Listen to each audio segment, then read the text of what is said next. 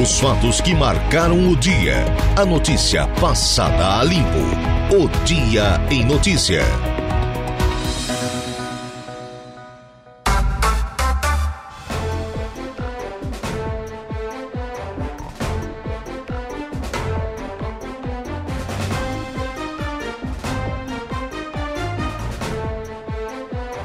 Quatro horas mais 15 minutos. Excelente tarde a você, ouvinte da Rádio Araranguá. Inicia agora o Dia em Notícia desta segunda-feira, 21 de agosto de 2023.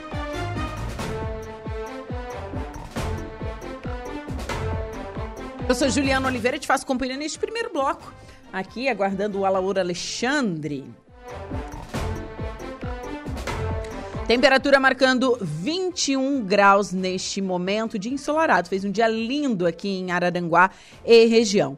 Lembrando que estamos no ar já no facebook.com barra Rádio Araranguá e também estamos no ar no nosso canal do YouTube, youtube.com barra Rádio Araranguá. Agora, se você quiser ficar bem informado, acesse o nosso portal radioararanguá.com.br. E os bastidores você confere no nosso Insta, arroba Rádio Araranguá. Para interagir conosco é através do 489-8808-4667 ou no fixo 48 3524 0137.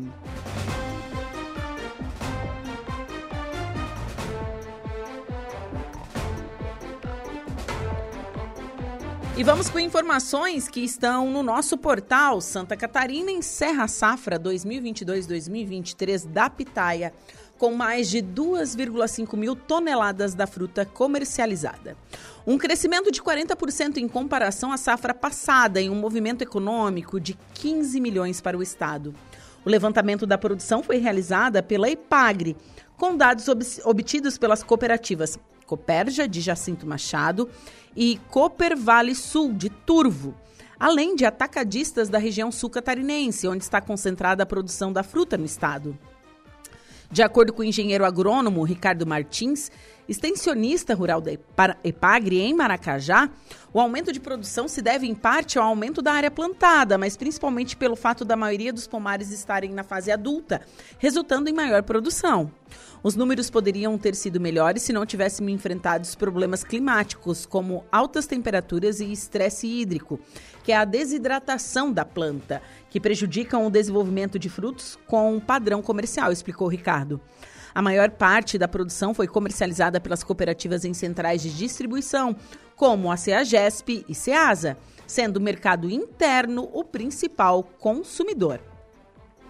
Já o cultivo da pitaia em Santa Catarina iniciou em 2010 com as primeiras mudas plantadas pela família Feltrin em Turvo. Desde então, a área de cultivo cresceu. De acordo com o um levantamento da Ipagre CEPA, realizado em 2022, a área plantada é de 300 hectares, número que se manteve na última safra. O sul catarinense é responsável pela 90% da produção, por 90% da produção no estado, concentrada nos municípios de São João do Sul, Turvo, Jacinto Machado, Santa Rosa do Sul e Sombrio. A área de cultivo oscila em torno de 0,5 a 4 hectares nas propriedades. E a cultura tem se mostrado uma importante alternativa de renda à agricultura familiar da região. Que bacana, né? Sul do, do sul do estado, a gente está falando aqui da nossa região, do extremo sul catarinense, corresponde a 90% da produção de pitaia no estado. E a safra deste ano, né, foi 40% maior do que o último ano. Matéria completa você confere no nosso portal radioararanguá.com.br.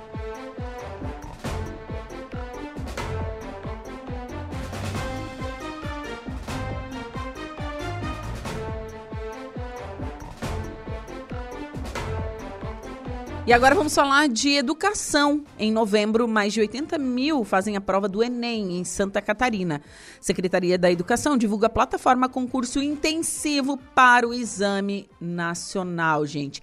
Para obter boa nota, tem que estudar, viu? Reportagem de Patrícia Gomes. Quem vai fazer a prova do Enem neste ano pode estudar de graça e de casa pelo site cursoenemgratuito.com.br. A plataforma disponibiliza um planejamento que contempla os conteúdos de todas as disciplinas, inclusive com dicas de redação e interpretação de textos. As provas do Exame Nacional serão nos domingos 5 e 12 de novembro. Em Santa Catarina, mais de 80 mil pessoas farão o Enem em 2023. Além de alunos que estão concluindo o ensino médio, também tem aqueles já maiores de 18 anos que vão fazer o Enem para tentar a pontuação necessária para obter o certificado de conclusão do ensino médio. A secretária adjunta da Educação Estadual, Patrícia Líderes, destaca as funcionalidades desta plataforma. Então, né, é uma plataforma que disponibiliza para todos os estudantes do estado de Santa Catarina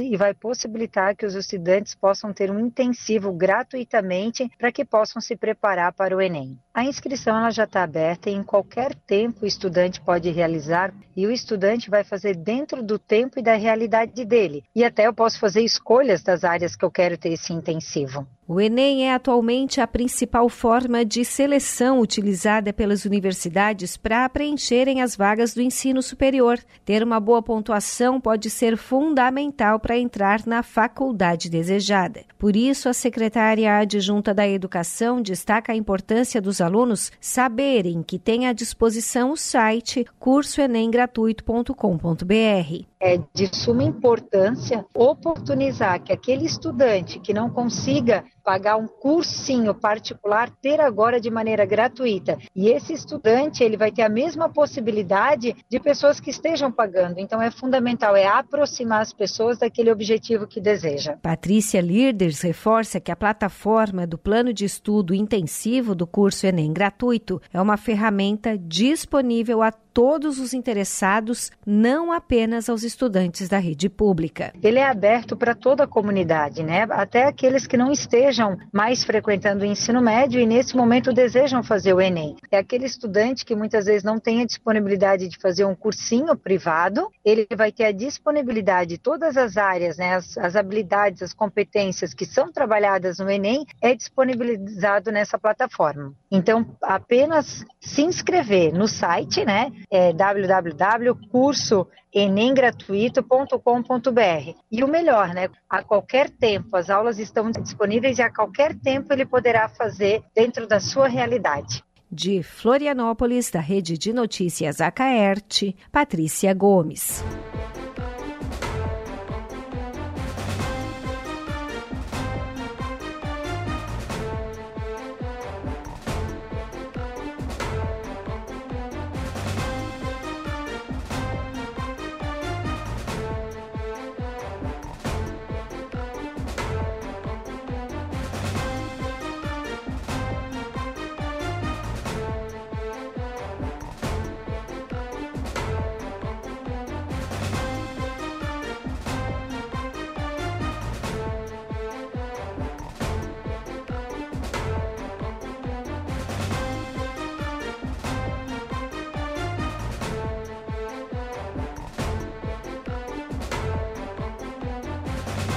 São 4 horas e 23 minutos. Vamos com a nossa primeira pauta desta tarde aqui no Dia em Notícia desta segunda-feira.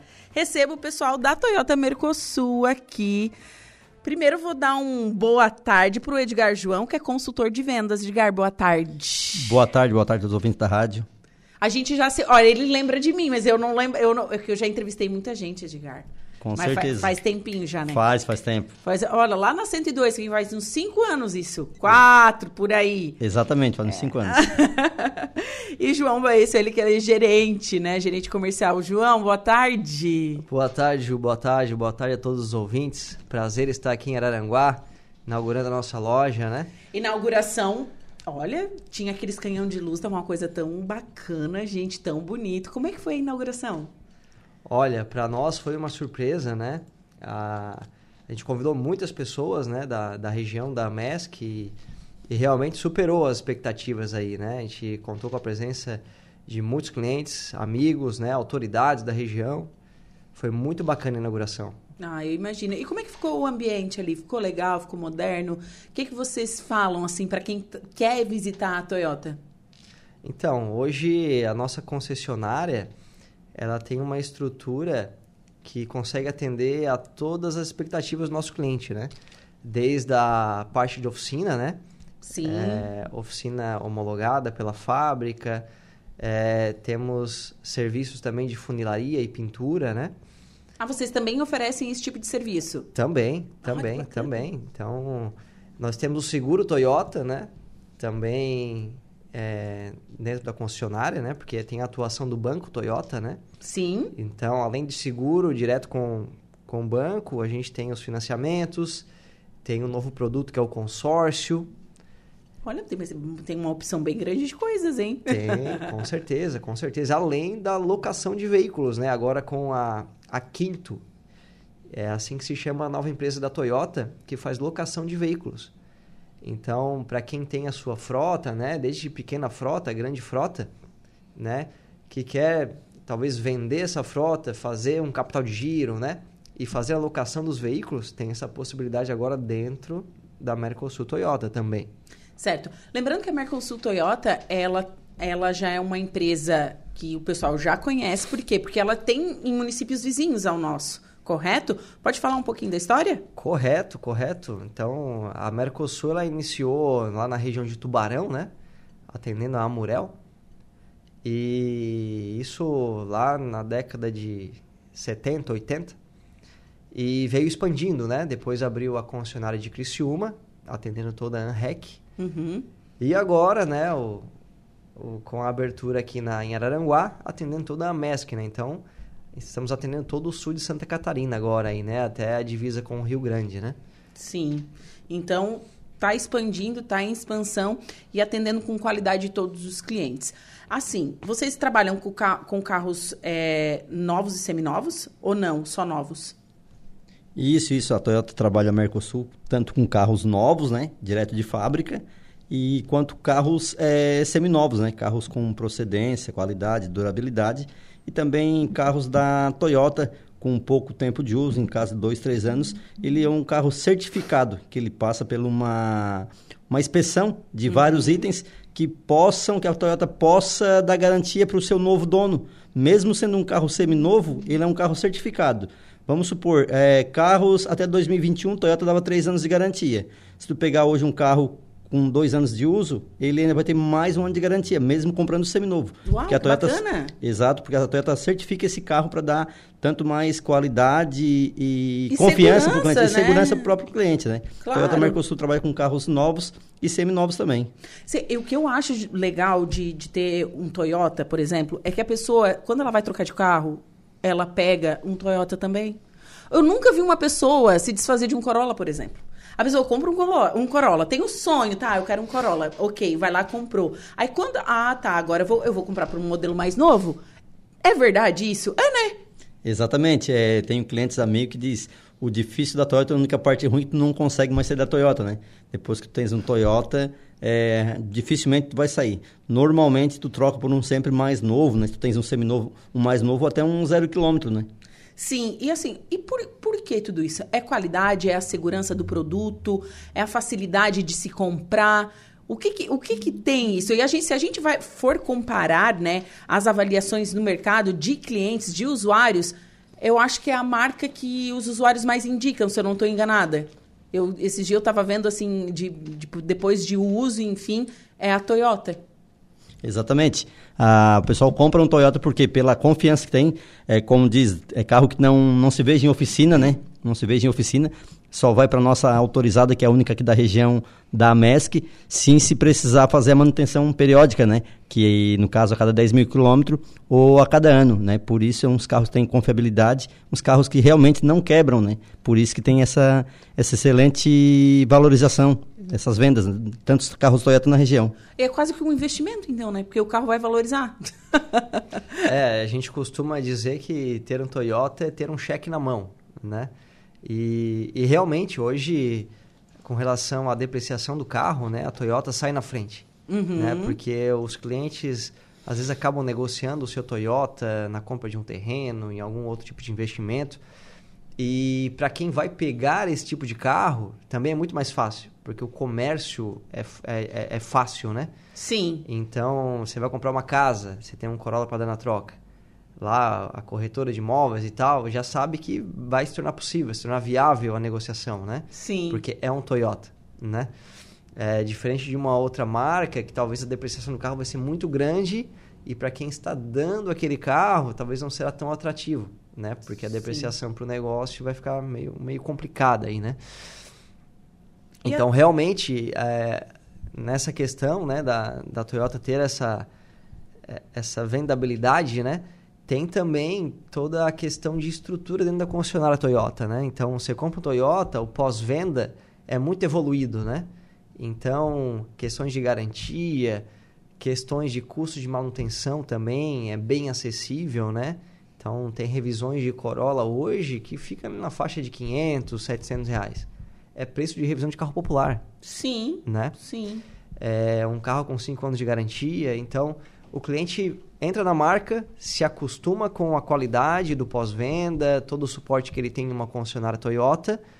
Às vezes sai da marca, mas retorna, acaba retornando, porque ele, ele entende, começou a entender o que é bom, Sim. né? e saiu da marca por algum, né? Enfim, algo que tenha acontecido. E acaba retornando por ter a experiência do outro lado, né? Então, isso é comum, muito comum. E assim, qual é o carro-chefe da Toyota? Assim, ah, quando a gente pensa, tá, a gente tem, tem vários nomes, assim, né? Tá, tem a Hilux, ok, tem o Corolla, antes tinha o Etios, que foi muito, tem muito Etios na rua, que seria um carro mais é, popular, né, assim, da, da, da Toyota, tem o Yaris, enfim. É, o que que é, o, o que mais vende? O que mais vende, Ju... Eu acho que é Corolla, daquela, é o- ou Hilux, Era- eu acho. é, é o Corolla Sedan. É? É, ele tem o título de o carro mais vendido do mundo. Uau! É, Não é do Brasil, não é de Santa Catarina, não é de Araranguá, é do mundo. É o carro mais vendido do mundo, entre todas as marcas. É o Corolla Sedan. E automaticamente ele é um dos carros que as pessoas mais anseiam, né? Se, porque se compra, porque já tem aquele sonho de comprar um Corolla. Exato, exato. E agora o Corolla evoluiu, né? Em suas diversas versões. Não, é lindo, né? É, nós temos... A agora- Renata tem um. Ah, é? A Legal, legal, legal. Nós temos o Corolla híbrido, né? Então, é um carro que está fazendo aí seus 19 por litro dentro da cidade. Né? É consumo de uma moto, de uma Big Trail, né? É, nós temos o Corolla GR, que é o, o Gazoo Race Sport. Né? A Toyota tem a divisão de competição agora, né? Então, e o Corolla é a cara do carro da Stock Car, né? Então, a Toyota lançou a versão GR comemorativa Stock Car, né? E o carro ficou com um visual fantástico. né? Eu sou suspeito, obviamente, para falar, mas é o carro que eu mais gosto na versão do sedã, Nossa. né? Tem uma pegada esportiva, ficou muito bonito. O carro tem alguns itens de série que são especiais, inclusive tem numeração de série. Perto do câmbio, ele tem uma plaquinha com a numeração de série dele. Olha então, que bacana. é, então, isso dá realmente uma característica de exclusividade para o carro muito legal, né? E o cliente gosta disso, né? A gente costuma, a gente brinca, eu tava brincando com o Edgar aí, é, último mês a gente vendeu todo o estoque do, do Corolla Gazoo Race Sport, né? Estamos sem nenhum na loja, entregamos o último hoje, né, Edgar? Exatamente. É, vendemos muito na feira de Turvo que nós participamos, né? A festa, Ai, do- a festa do. Colono. Festa do Colono, foi sucesso. Foi, foi sucesso. Vendemos muito Corolla Sedan na feira. Muito Corolla Sedan. Né? Hoje... Não, ó, ó, uma coisa que bem bacana a gente falar sobre isso, viu? Como vale a pena investir é, em festas regionais. Exatamente. Eu acho isso muito bacana. Aquela empresa que vai, aluga um stand, e, enfim, faz negócios, movimenta toda a economia. E o quão importante a gente preservar essa cultura dessas festas nas nossas regiões, na, na região, no caso, né? Exato, e para nós é uma região nova, né? Uhum. É, eu sou de Tubarão e, e estou aqui como gerente comercial. Vou ficar por um tempo determinado até que a gente coloque um, um novo gerente. E então para nós é novo aqui, tudo na região é novo, né? E ter participado da festa do Colono em Turvo, para nós foi muito interessante porque a gente realmente conseguiu enxergar o potencial agro da região. né? Demais. É muito forte. É. É bem. É, é uma região muito diferente da Amurel, de Tubarão, de onde você vem, assim, realmente, é bem diferente. É, mas que bom que você gostou e está se adaptando aqui. Eu fico contente com isso, viu? Sim, não, com certeza. Essa região tem muito potencial e a Mercosul vai crescer bastante nessa região junto com os nossos clientes aí. Eu estava lendo aqui as avaliações é, no Google Tá ali. Sala de espera ótima, chás e cafés e guloseimas. um ótimo atendimento com foco total no cliente, sempre com dedicação. E botou assim: ó, tem outra avaliação, ótima concessionária para negociação e de bons vendedores, viu só? Que bom, que bom. Só feedback sendo... bacana aqui, ó. Que bom, estamos sendo elogiados e não sabia. Olha, viu só a avaliação de vocês no Google. Bacana, né? Bacana, bacana. Bem, bem bacana mesmo. E assim, tem facilidade no pagamento? Como que funciona? Podem explicar para gente? Então, nós temos... É, estamos com uma promoção no Corolla Sedan, né? É, onde a gente está com, com taxas especiais no Banco Toyota, uhum. tá? Inclusive, até é uma deixa, né, para quem está querendo trocar de carro agora, né, com as taxas de juro, como a gente está vendo, né, a gente convida para vir na concessionária, fazer uma simulação, né, e ter o banco dentro da própria concessionária é, é algo que beneficia bastante as negociações. Com né? certeza. Então, isso para o cliente é um diferencial. Então, mas é claro, a gente precisa sentar, montar a proposta, avaliar o usado do cliente, né? Fazer o, passar o cadastro no Banco Toyota para que o Banco Toyota conheça o CPF do cliente e a gente tem taxas de juros fantásticas aí. Então é só o pessoal correr para a Toyota endereço e horário de funcionamento. E redes sociais, ou telefone, enfim, o pessoal ficar, que está em casa pegar. O telefone ali da Mercosul Toyota aqui de Araranguá é o 3420 1920. Vou repetir, 3420 1920. Nossa loja fica aqui bem na entrada da cidade, bem próximo ao JAS, que é um ponto de referência. Aqui, bem facinho de achar. Bem facinho, bem facinho. Aqui na Avenida Presidente João Goulart, bem na entrada da cidade. Então, bem facinho de achar mesmo, né? Ô Ju, e eu queria destacar também a condição especial que nós temos até o dia 30 de agosto. Ah, tem uma condição especial ainda esse mês. Corre que dá tempo, hoje é dia 21. Exatamente. É, como nós participamos da feira, a Feira Agro, a festa do colono, né? Uhum. E também participamos da Agroponte em Que foi esse final de semana. Esse final de semana. A Toyota nos liberou um desconto especial, tá? Para as Hilux Hilux Power Pack, que é a versão de entrada, que tem câmbio manual, uhum. né? E a Hilux SR, que aí já tem câmbio automático, ar-condicionado digital, aro de liga, um carro super completo, super completo, tá? Então, vale a pena conferir. É 13% de desconto que a Toyota liberou para as feiras agro. E a gente consegue agora manter esse desconto até o dia 30 de agosto, tá? Então, a gente tem Hilux aí a partir de 211 mil reais. O preço é muito interessante, vale a pena conferir para o produtor rural. Tá? Vale a pena fazer contato com os nossos consultores, fazer uma simulação com o Banco Toyota, uma avaliação do usado. Tá? O produto realmente está muito bacana e com preço especial. Então é só ir na Toyota. Horário de funcionamento? O horário de funcionamento é das 8 às 12 e das 13h30 às 18 h 18 mas nada impede o cliente ligar para a nossa loja lá no 3420 1920 e agendar um horário diferenciado, depois do seu horário de serviço, podemos ir na sua casa com test drive, né? E certamente não vai deixar de fazer negócio com a gente aqui na Mercosul de Araranguá. Ai, que bacana. Meninos, foi um prazer recebê-los aqui, viu? Excelente semana e boas vendas. E o ouvinte aproveita aí essas condições, né? Até o dia 30 de agosto. Obrigada, viu? Obrigado, obrigado. obrigado.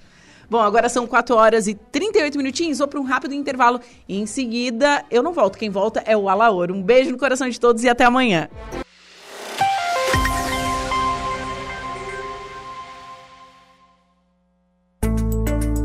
Previsão do tempo. Oferecimento. Faça já sua matrícula. Chame no Whats 999 150 433. Graduação Multi-UNESC. Cada dia uma nova experiência. Laboratório Rafael. Bife Materiais de Construção. E Estruturaço Loja de Drywall. No Distrito Industrial em Araranguá. 16 horas mais 48 minutos, 16 e 48. Ronaldo Coutinho, boa tarde. Boa tarde, doutor. Seu Ronaldo Coutinho, sabemos que no final de semana teremos aí uma onda de frio chegando aqui na nossa região, mas por enquanto o calorão está se fazendo presente, né? Sim, não calorão, né? Hoje não dá nem para dizer, hoje está quase dentro do normal de agosto, 24, 25 graus de máxima. A mais alta no estado foi lá em, em Garuva com 31,4. Lá foi um pouquinho mais quente que o normal. E a, e a mínima hoje ficou na faixa aí de 12, 14 graus. Um dia assim, ameno de agosto. Amanhã também, de manhã cedo um pouco frio, de 10 a 13 graus. E à tarde fica entre 27 e 30, pode até passar um pouco. Depende um pouco da chuva, que tem chance de vir já no início da tarde para a noite. Não é para todo mundo, pancada isolada, né? E a nebulosidade mais variável. Na quarta-feira fica mais quente, de 28 a 32 na região e dificilmente chove. E aí quinta faz frio com chuva e possível trovada e queda na temperatura e vento sul. Frio também na sexta, o dia todo, frio também no fim de semana com tempo bom e pode até ter geada nos arredores no domingo, segunda e terça. Da Climaterra, Ronaldo Coutinho. Coutinho, temos possibilidade desse frio do final de semana ser o mais forte do ano ou não? Por enquanto, em, em muitas cidades, sim. A começar que vai ser a primeira vez que tem chance de geada em mais de um dia seguido aí na região. É, o pessoal tem falado aí desde a semana passada. Realmente promete aí o próximo final de semana no que diz respeito ao frio, né? É, ele está indicando já uns quase uma semana, acho que desde terça, quarta-feira da semana passada é que começou a sinalizar um frio intenso, hora bem forte, hora menos forte, mas sempre mantendo o frio, não só agora nessa semana, como nos próximos 10 a 15 dias. Então nós vamos ter a reta final de agosto e, o, e os primeiros 5, 10 dias de setembro com predomínio do tempo frio. Palavrinha mágica aquela, há possibilidade de neve? Por enquanto não. Ele, quando, quando chega o forte do frio, a nebulosidade vai embora. Então tá certo, seu Ronaldo Coutinho. Boa tarde, já que estamos no início dela, ótima semana. E para manter a resposta, nos Andes. Tá bom. inclusive, agora estou falando sério, inclusive quem é transportador, transportador de carga para lá, é bom se informar porque provavelmente a região de Mendonça, é na fronteira do Chile e Argentina, vai estar tá inviável, que ali está indicando 2 a 3 metros de neve. Ah, ali sempre dá problema, passa ali pelo não, próximo. Não dá problema, não passa. É. A pessoa tem que se informar, porque daqui a pouco sai daí, chega lá e fica uma semana parado. É. Então tá certo, seu Ronaldo Coutinho. Um abraço, até amanhã. E igualmente, tchau. Ronaldo Coutinho com a previsão do tempo. O Dia em Notícia. Oferecimento Unific. A tecnologia nos conecta. Autoelétrica RF Araranguá. Estruturaço. Loja de gesso acartonado. Eco Entulhos. Limpeza já. Fone 99 608 mil. E Castanhetes Supermercados. 16 horas e 54 minutos. Jairo Silva com as ocorrências policiais. Boa tarde. Boa tarde, Laura. De acordo com a Polícia Militar, a prisão ocorreu no início da noite da última sexta-feira, dia 18, em Balneário Rotiva, Viola Ouro, após o acionamento do botão do pânico por pessoa com medida protetiva. Por volta de 19 horas, 7 horas da noite, uma guarnição foi acionada pelo Copom para verificar uma ocorrência de descumprimento de medida protetiva de urgência em uma residência localizada na rua Júlio de Castilhos, no centro daquele balneário. No local, a vítima, uma mulher, relatou aos policiais que possui uma medida protetiva em desfavor do suspeito e o mesmo havia invadido o pátio de sua residência e estava tentando entrar no imóvel. A guarnição então tentou dialogar com o suspeito, que resistiu à abordagem diante do sentimento de ameaça por parte da vítima pela violação de domicílio e pelo descumprimento de medida protetiva de urgência, a guarnição deu voz de prisão ao abordado. Entretanto, o acusado de violência doméstica resistiu à prisão. Os policiais militares realizaram então o controle de contato através da mobilização ao solo para poder algemar o suspeito. Por fim, após a imobilização, o homem foi conduzido até a central de polícia em Araranguá. Incêndio mobiliza bombeiros e provoca danos à residência em Turva. O Corpo de Bombeiros de Turvo registrou uma ocorrência de incêndio na noite de ontem, domingo, dia 20, em Turvo. A guarnição foi acionada por volta de 20 horas e se dirigiu para o local da ocorrência em uma casa localizada no loteamento Caito, no bairro São Luís, em Turvo. No local, os bombeiros constataram que o fogo atingiu uma casa mista, onde o incêndio, que estava em desenvolvimento completo, atingiu a dispensa de aproximadamente 10 metros quadrados, que ficava na parte externa, a cerca de 3 metros da residência. De acordo com os bombeiros, o fogo se alastrava pela área com telhas e cimento amianto que ligava a dispensa com a casa. A guarnição então entrou em ação para realizar o resfriamento da residência, impedindo que o fogo se propagasse e, após a extinção das chamas, fez o rescaldo. Durante o rescaldo, a guarnição dos bombeiros encontrou no local tintas armazenadas, um botijão de gás, além de outros materiais de combustão. Os bombeiros usaram em torno de 3 mil litros de água para o combate e o rescaldo. Notícia está de volta.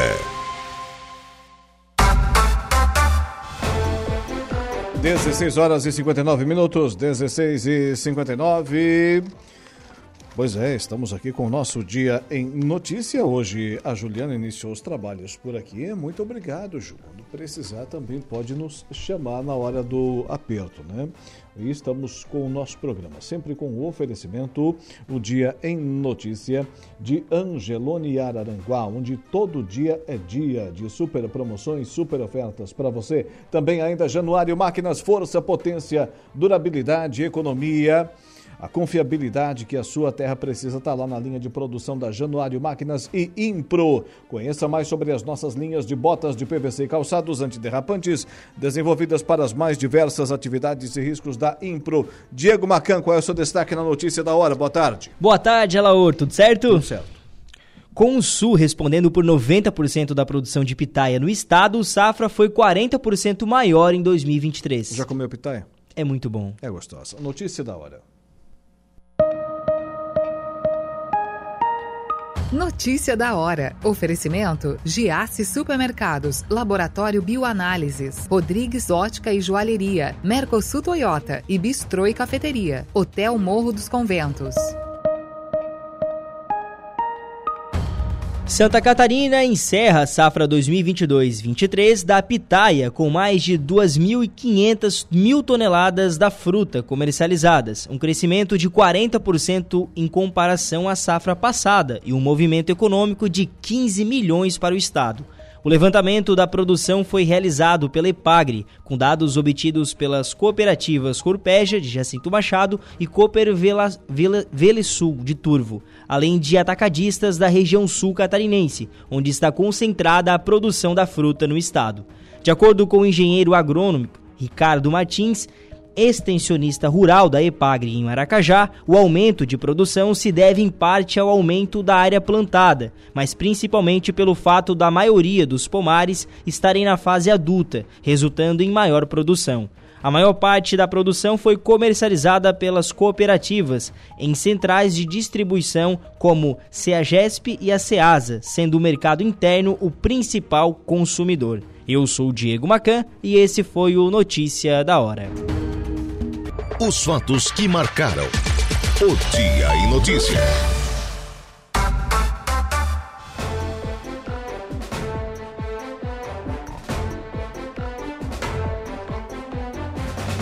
Agora são 17 horas e 13 minutos, 17 e 13. Daqui a pouco tem o Agro em Notícia para a Copersuca desde 1964. Falando nisso, olha, a Januário Máquinas tem uma linha de implementos agrícolas para diversas culturas e a produção de tratores autopropelidos JP Reverse. 26 anos de respeito ao homem do campo. A Januário Máquinas utiliza matéria-prima de altíssima qualidade, modernos processos de fabricação e o mais importante, uma história de respeito e compromisso com o cliente no mercado de reposições de peças agrícolas nacional. Com essa visão, a empresa e seus colaboradores caminham rumo ao objetivo, a satisfação total dos seus clientes. E a Impro, hein? Conheça mais sobre as nossas linhas de botas de PVC e calçados antiderrapantes desenvolvidas para as mais diversas atividades e riscos. Bota casual, lazer, bota infantil, calçado antiderrapante, bota de PVC e muito mais. Solicite um atendimento no 3537 9078 e 3537 9081.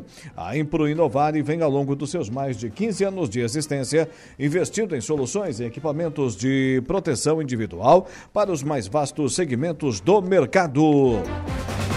No Angelone Araranguá, todo dia é dia. Quem faz conta faz feira no Angelone não escolhe o dia, porque lá todo dia é dia. Quem economiza para valer passa no açougue do Angelone sem escolher o dia, porque na feira, no açougue, em todos os corredores, você encontra os melhores preços na gôndola e as ofertas mais imbatíveis da região. Baixe o aplicativo e abasteça. Notícia aqui da nossa região. Nesta segunda-feira, a Prefeitura Municipal de Morro Grande inaugurou a Sala do Empreendedor.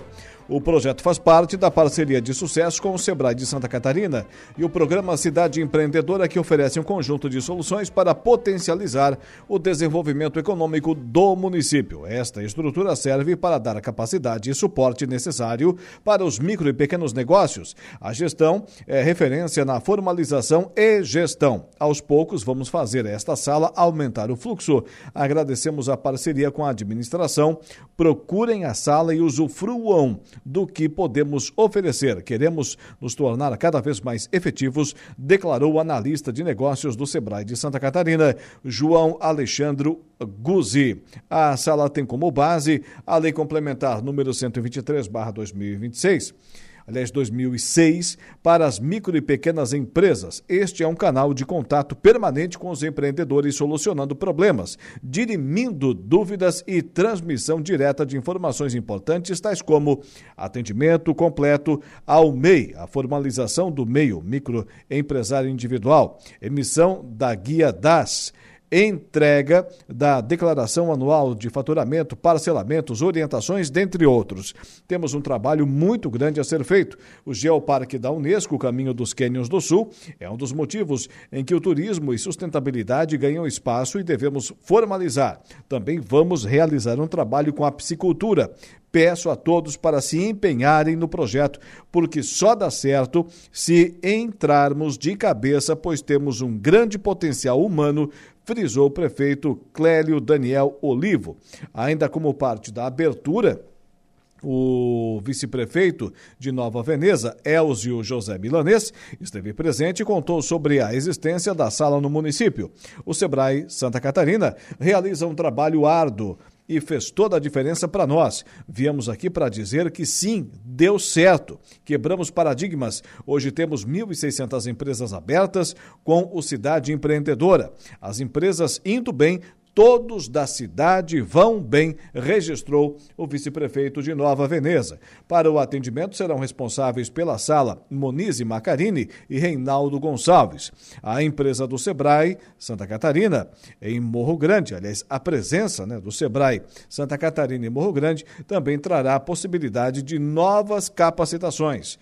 Estando aqui, vai facilitar na capacitação, formalização e cursos direcionados, além da pulverização da informação e suporte para que o empreendedor local adquira mais produtos vindos da própria cidade, explicaram os consultores do Sebrae Santa Catarina, Lilian Thyssen e Alexandre Antonini. A sala está localizada no interior da Prefeitura Municipal de Morro Grande, com atendimento de segunda a sexta-feira, das 7h30 às 11h30 da manhã e das 13h30, aliás, e das 13 às 17 horas. Está aí.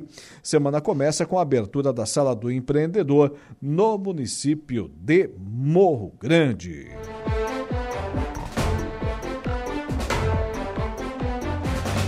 Aproveitando o gancho, Comunidade empreendedora do Sebrae alcança 32 projetos distribuídos nas oito regionais do estado. Repórter Carol Denardi. Os resultados do programa Comunidade Empreendedora, projeto de inclusão produtiva do Sebrae em Santa Catarina, foram apresentados ao presidente nacional da instituição, Décio Lima. São 32 projetos do Comunidade Empreendedora, distribuídos nas oito regionais do estado e atuam em áreas como acessibilidade e inclusão na educação, humanização nas empresas, planejamento, aceleração de empreendedorismo social, entre muitas outras. O presidente do Sebrae, Décio Lima, conheceu as atividades do Centro de Educação Popular CEDEP em Florianópolis. Com mais de 35 anos de existência e apoiado pelo Sebrae catarinense, realiza em média 600 atendimentos por dia na comunidade do Monte Cristo, com mais de 2.300 pessoas impactadas. Segundo o presidente do Sebrae, Décio Lima, é primordial o trabalho de inclusão social. No momento que nós sabemos que não podemos imaginar um país de uma dimensão e de uma riqueza como a nossa, nós ignorarmos a principal obra, que é a obra humana, que é a obra da inclusão. Portanto, nós aqui, a partir de Santa Catarina, a partir já de programas que tocaram a vida de vários catarinenses, nós queremos fazer um processo marcante para o povo de Santa Catarina e exemplar para o Brasil. Padre Wilson Gro, cofundador do SEDEP, afirma que o SEBRAE resgata a função social em projetos como esse. Olha, o apoio do SEBRAE é fundamental porque para mim é resgatar a função social do SEBRAE. Para mim é resgatar a dignidade na inserção do trabalho, na inserção de possibilidades, é na incubagem da área de microcrédito, que é nesse momento, com esse contexto de desemprego nas periferias das grandes cidades, é gerar oportunidade, tem de desencadear projetos que têm início, meio e incubam os processos. O Comunidade Empreendedora do Sebrae, fundado em 2020, contribui para o desenvolvimento econômico e promove o senso de cooperativismo e coletividade na comunidade. Além disso, estimula a criação de empregos e oportunidades de trabalho, fortalece o comércio local e promove uma mentalidade empreendedora. Vale lembrar que os pequenos negócios no país já respondem por 55% dos empregos formais. De Florianópolis, da Rede de Notícias AKERT, Carol Denardi. 17 horas e 21 minutos, 17 e 21. Olha, mais um prefeito de Santa Catarina envolvido na Operação Mensageiro, que acabou renunciando ao cargo. É exemplo do que aconteceu com o prefeito e vice lá em Tubarão. Agora no norte do estado, renunciou ao cargo nesta segunda-feira o preso, né? Preso pela Operação Mensageiro, o prefeito de Schroeder, Felipe Voigt, protocolou o pedido de renúncia no início da tarde de hoje na Câmara de Vereadores. O documento em que Voigt pede a renúncia do cargo será lido na sessão desta segunda-feira na Câmara de Vereadores de Schroeder. No veículo que nos fornece aqui a informação, sempre devemos citar a fonte, né? É, o ND, entrou em contato com a defesa do prefeito, que confirmou a decisão, mas afirma que só se manifestará após a leitura da carta de renúncia. Com a renúncia de Felipe Voigt, o vice-prefeito Lauro Tonzaki, do Partido Progressista, lembrando que o prefeito é do MDB, o vice-prefeito assumirá definitivamente o cargo de prefeito. Ele vem exercendo a função interinamente desde a prisão do titular.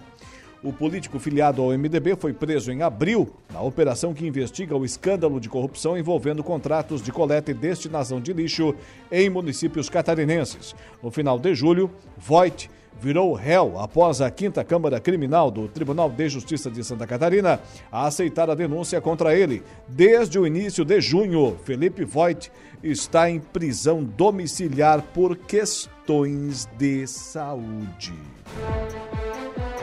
Geralmente é assim nesse pessoal quando é, vai preso, quando é investigado, quando tem de dar depoimento fica doente, tem uma dor de cabeça, dá um piripaque, passa mal. Geralmente é assim, chora, faz de tudo. 17 horas e 24 minutos, 17 e 24. Agora no programa para a Copersuca desde 1964, o Agro em Notícia. O Agro em Notícia. Oferecimento Copersuca. Há 57 anos cooperando com muito sucesso.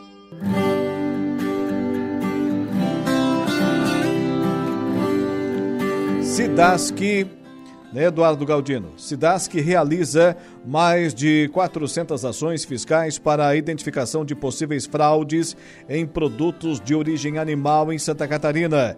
Novo programa para combater fraude e falsificação em produtos de origem animal é aplicado no estado para garantir a proteção dos consumidores. Repórter Carol Denardi. A SIDASC, através do Departamento Estadual de Inspeção de Produtos de Origem Animal, implantou um programa de combate à fraude e falsificações destes produtos. O Serviço Veterinário Oficial da Companhia Integrada de Desenvolvimento Agrícola de Santa Catarina, através do novo controle, vai identificar fraudes e falsificações nos produtos de origem animal, garantir o fornecimento de alimentos de qualidade e promover a proteção da saúde dos consumidores consumidores. Segundo a SIDASC, no primeiro semestre deste ano, através dos dados das ações fiscais aplicadas, foram constatados que os principais pontos que exigem atenção da fiscalização e correção, ou até mesmo adequação por parte das agroindústrias, são os itens relacionados às informações de rotulagem, processos de fabricação e formulação dos produtos. Até o momento, a SIDASC realizou mais de 400 200 ações fiscais para identificação precoce de possíveis fraudes em produtos de origem animal aqui no estado. A médica veterinária Alexandra Reale Olmos, coordenadora do Programa de Combate à Fraude e Falsificações de Produtos de Origem Animal, destaca os processos deste trabalho da SIDASC. O programa consiste na aplicação de um checklist específico durante a fiscalização e inspeção rotineiras nas agroindústrias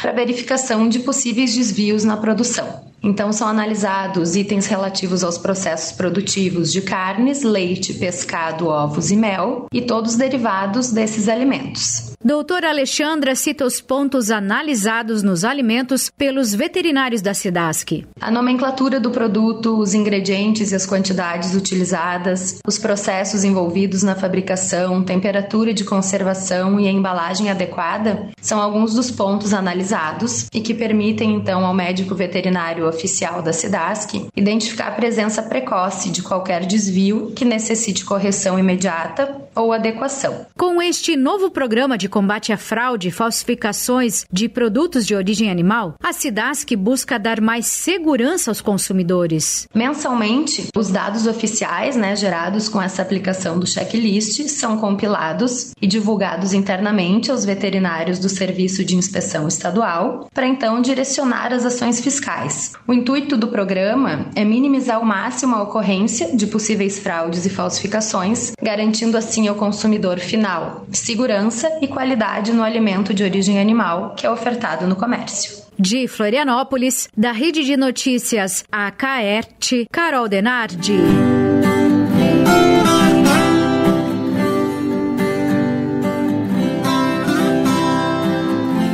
17 horas e 27 minutos, 17 e 27. Está aí, portanto, o repórter Carol Denardi trazendo a informação dentro do Agro em Notícia, que sempre tem o oferecimento da nossa Copersuca desde 1964 e o seu sistema democrático de gestão.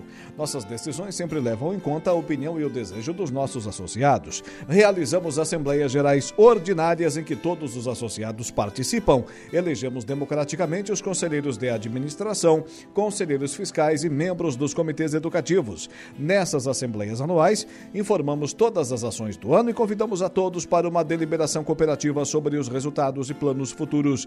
Desde 1964, essa é a Copersuca.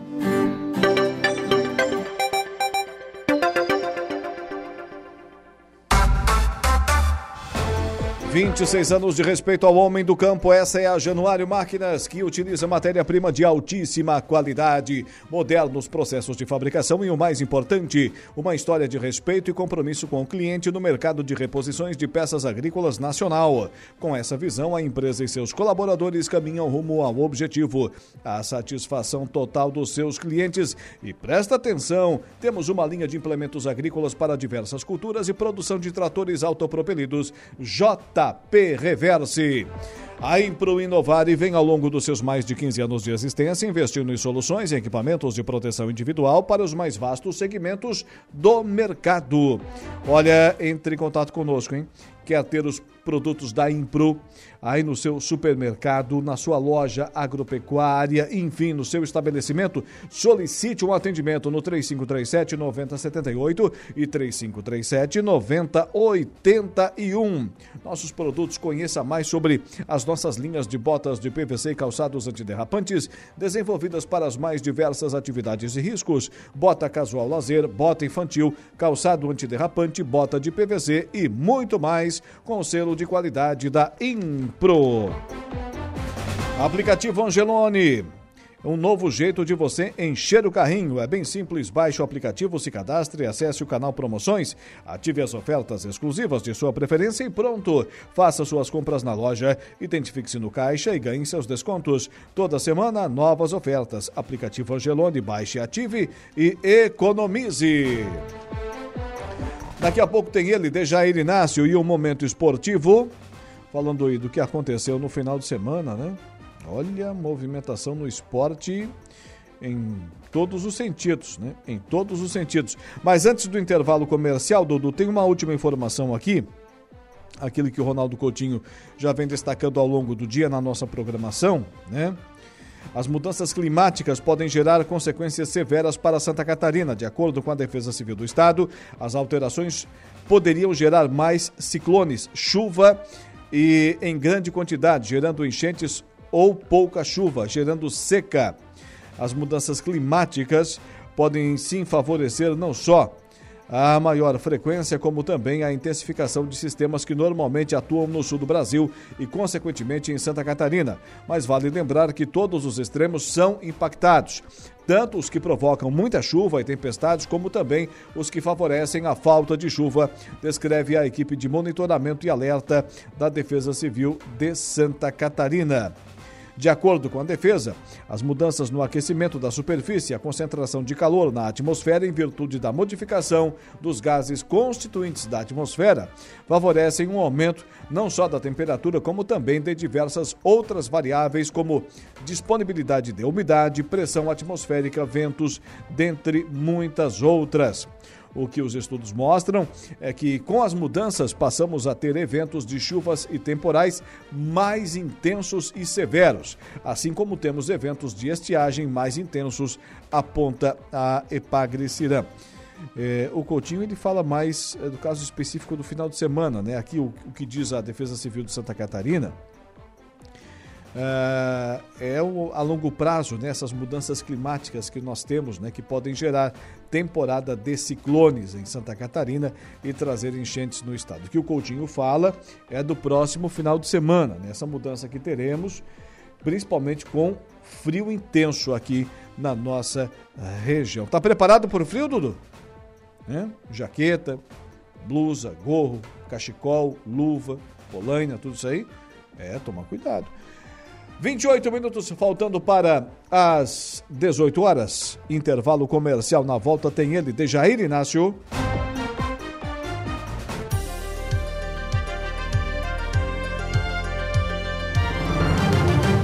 Rádio Araranguá.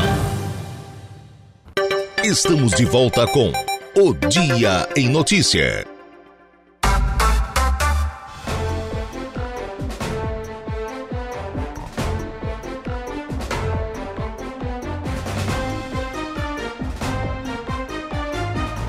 Agora são 17 horas e 42 minutos, 17 e 42. Muito obrigado pela sua audiência. Daqui a pouquinho vamos abrir espaço para os nossos ouvintes, amigos e amigas interagindo aqui com o nosso Dia em Notícias, sempre com o oferecimento de Angelone Araranguá, onde todo dia é dia de super promoções, super ofertas para você. Também ainda Januário Máquinas, força, potência, durabilidade, a economia que a sua terra precisa. Tá lá na Januário Máquinas, do nosso amigo Vanderlei Januário, do Botafogo, líder Agora é um pouquinho mais apertado, né? Agora não é toda aquela diferença. Quantos pontos deixa Inácio? 12 pontos? 11. 11. 11 pontos só na frente do segundo colocado. Já teve mais longe, né, o, o Vanderlei, mas está se encaminhando bem para o título, o nosso fogão. E é claro, também temos o oferecimento da Impro. Conheça mais sobre as nossas linhas de botas de PVC e calçados antiderrapantes, desenvolvidas para as mais diversas atividades e riscos da Impro. 16 minutos faltando para as 18 horas agora no Dia em Notícia. O momento esportivo com Dejair Inácio. Momento esportivo. Oferecimento. De Pascoal Araranguá. F3M. O Lojão Materiais de Construção. Mecânica Silmar. Roberto Despachante. E Casa das Baterias.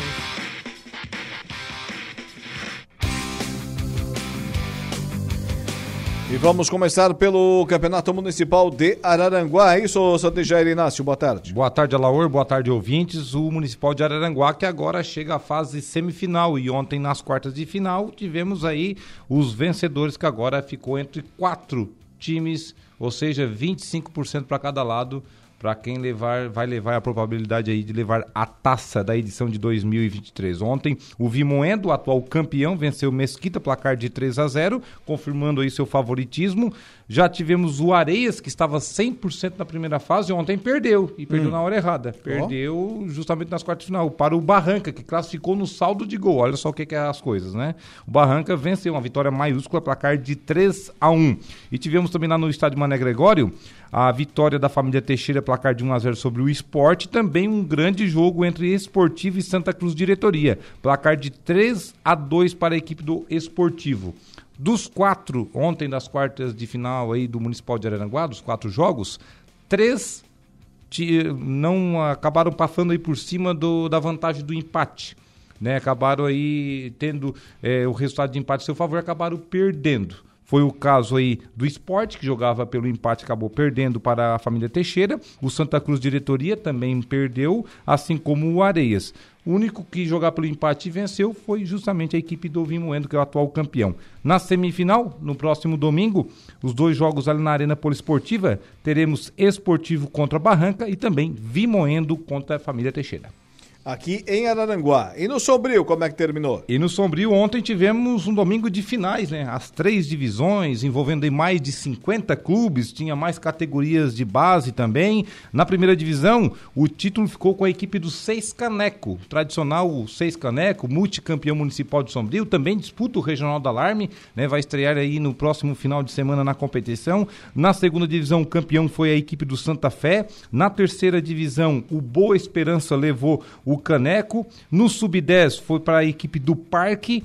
O Sub-12. Sub-10 também? Tinha o Sub-10. No Sub-12 e também no Sub-14, nas duas categorias, acabou aí com o Guarani. O Guarani da Guarita acabou sendo campeão nas duas categorias. Lembrando que as finais foram disputadas lá no estádio municipal Antônio Santa Helena. Tá certo, senhor Dejair Inácio. O Regional da Alarme. Regional da Alarme, tivemos aí a primeira rodada da primeira divisão neste final de semana. No sábado, o Metropolitano venceu o Turvo, placar de 1 a 0 o atual campeão estreando aí, portanto, com vitória na competição. E ontem o Vila Nova, lá de Sara, venceu o Ouro Negro da Furquilinha, placar de 1 a 0 A segunda rodada, no próximo sábado, teremos Ouro Negro contra Metropolitano e Sara contra Sersan Meleiro. No domingo, Rui Barbosa de de Morro da Fumaça enfrentando Vila Nova de Sara, o Cocal do Sul enfrenta o Seis Caneco de Sombrio. Liga Futebol 7. A Liga Futebol 7, a tradicional Liga do Lipe, que acontece todos os finais de semana lá no campo sintético da Arara Esporte. Tivemos aí a segunda rodada nesse final de semana. O Bayern empatou em 3 a 3 com o Lealdade. O Cartola venceu 4 a 2 o 7 de setembro. O Só Canela ficou no 1 a 1 com o Olimpiaras e também tivemos a goleada do Brazuca, placar de 9 a 1 sobre o Colonna Preta. E também vamos falar aqui agora começando, né, saindo do, do, futebol amador para o profissional. Mas antes disso, ou Deja, no regional da Alarme da segunda divisão, não tivemos o início nesse final de semana, né? Somente, é somente... dia 16 de setembro. Somente dia 16 o de setembro. O AEC joga no domingo, dia 17. O AEC sai no domingo, dia 17. Então tá. Agora sim, Série D do Campeonato Brasileiro. Agora teremos apenas uma equipe do Sul na competição. Por que segue nas quartas de final. Porque o Camboriú, que era a segunda equipe, acabou ficando pelo caminho. Acabou perdendo ontem aí a sua classificação. O Camboriú perdeu o placar de 2 a 0 para o Atlético, a equipe mineira, esse jogo lá em Minas Gerais. Venceu o primeiro jogo 1 a 0 mas não segurou lá a vantagem, enfim, acabou saindo fora aí nas oitavas de final da competição. Já o Caxias, que havia empatado em casa 1 a 1 empatou fora 0 a 0 e nos pênaltis venceu pelo placar placar de 7 a 6. Com isso, o Caxias, do nosso ouvinte Heitor Bigarella, é o representante sulino na Série D, a quarta divisão nacional. As quartas de finais. Em Santa Catarina não tem mais ninguém? Não tem mais ninguém, é só o Caxias aqui do sul do, do país, na verdade. Poxa. Nas quartas de finais, agora ficaram os seguintes confrontos, Alaor. O Maranhão vai enfrentar o Ferroviário do Ceará, o Caxias enfrenta a Portuguesa do Rio, o Bahia de Feira de Santana contra o Atletique de Minas Gerais, a Ferroviária de Araraquara vai enfrentar o Souza da Paraíba. Esses os quatro confrontos, ida e volta aí das quartas de finais da Série D, a quarta divisão nacional. Série C de casa. A Série C, o Brusque perdeu a liderança. O Brusque acabou empatando em 2 a 2 com o Náutico, esse jogo no estádio Augusto Bauer. Com isso, caiu para a segunda colocação, mas já está classificado, né? Já está classificado aí entre os oito melhores aí para a segunda fase da competição. Essa que foi a penúltima rodada. O Brusque ficou, portanto, na segunda colocação com 31 pontos. Já o Figueirense perdeu para o Volta Redonda, no Rio de Janeiro, placar de 2 a 0 E com Vai isso, se complicar, hein? pode ser rebaixado, porque está a dois pontos do Z4, da zona de rebaixamento. Figueirense hoje é o 15 com 21 pontos. Ou seja, na última rodada, se perder e o pessoal ali de baixo vencer, tchau para o Figueira. Vai jogar a quarta divisão ano que vem. Só tem mais uma rodada? Só tem mais uma rodada. A próxima rodada. Pois é, eu ia te perguntar. Acontece aí no próximo final de semana. Figueirense recebendo a equipe do Manaus. E o Operário vai enfrentar a equipe do Brusque. Um confronto aí, portanto, de sulinos. O Manaus está bem na, na colocação. Abre o olho aí a equipe do Figueirense. É, pois é. E o, e o Havaí, agora a gente vai falar da Série B, né? Enquanto o Figueirense está nessa situação, o Havaí está fugindo da zona de rebaixamento, né, seu Dejair Inácio? E a Chapecoense também, né? A Ah, é? Chapecoense venceu fora. A Chape venceu o Novo Horizontino fora, fez um crime fora. Portanto, o final de semana na Série B do Campeonato Brasileiro, quem fez fiasco foi só o Criciúma. Somente o Criciúma. Geralmente é a Chape e o Havaí, né? E o Criciúma sempre por cima. Agora deu o contrário. A Chapecoense venceu o Novo Horizontino lá na casa do Novo Horizontino, lá em Novo Horizonte, placar de 2 a 1 Aí tivemos o Havaí vencendo na ressacada num jogo de muitos gols. O Havaí venceu pelo placar de 4 a 2 a equipe da Tombense. Tivemos o Vila Nova vencendo placar de 2 a 0 o Mirassol. Vitória 2 a 0 no Botafogo de Ribeirão Preto. Guarani 3 a 1 para cima do Esporte.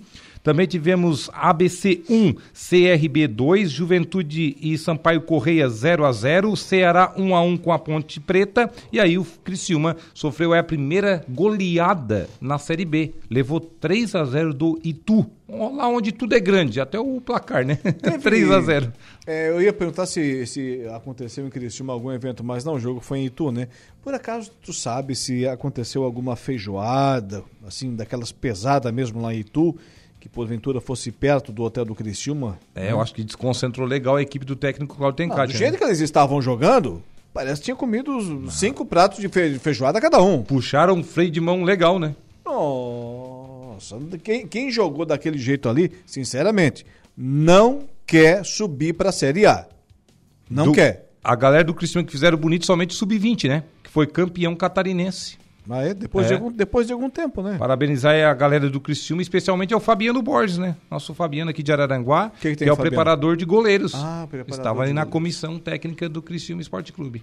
Mas voltando à vaca fria, voltando ao Tigre na Série B do Campeonato ah, Brasileiro, olha, se o Criciúma não mudar logo, logo o, o rumo, o- a, a forma de, de atuação, né? Voltando ao que foi lá no, no primeiro turno da, da Série B do Campeonato Brasileiro, não vai chegar.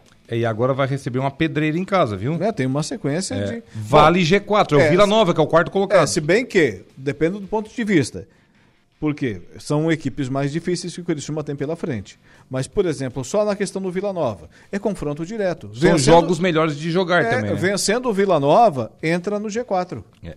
O Criciúma agora tem o Vila Nova em casa na próxima rodada, depois o Ceará fora de casa.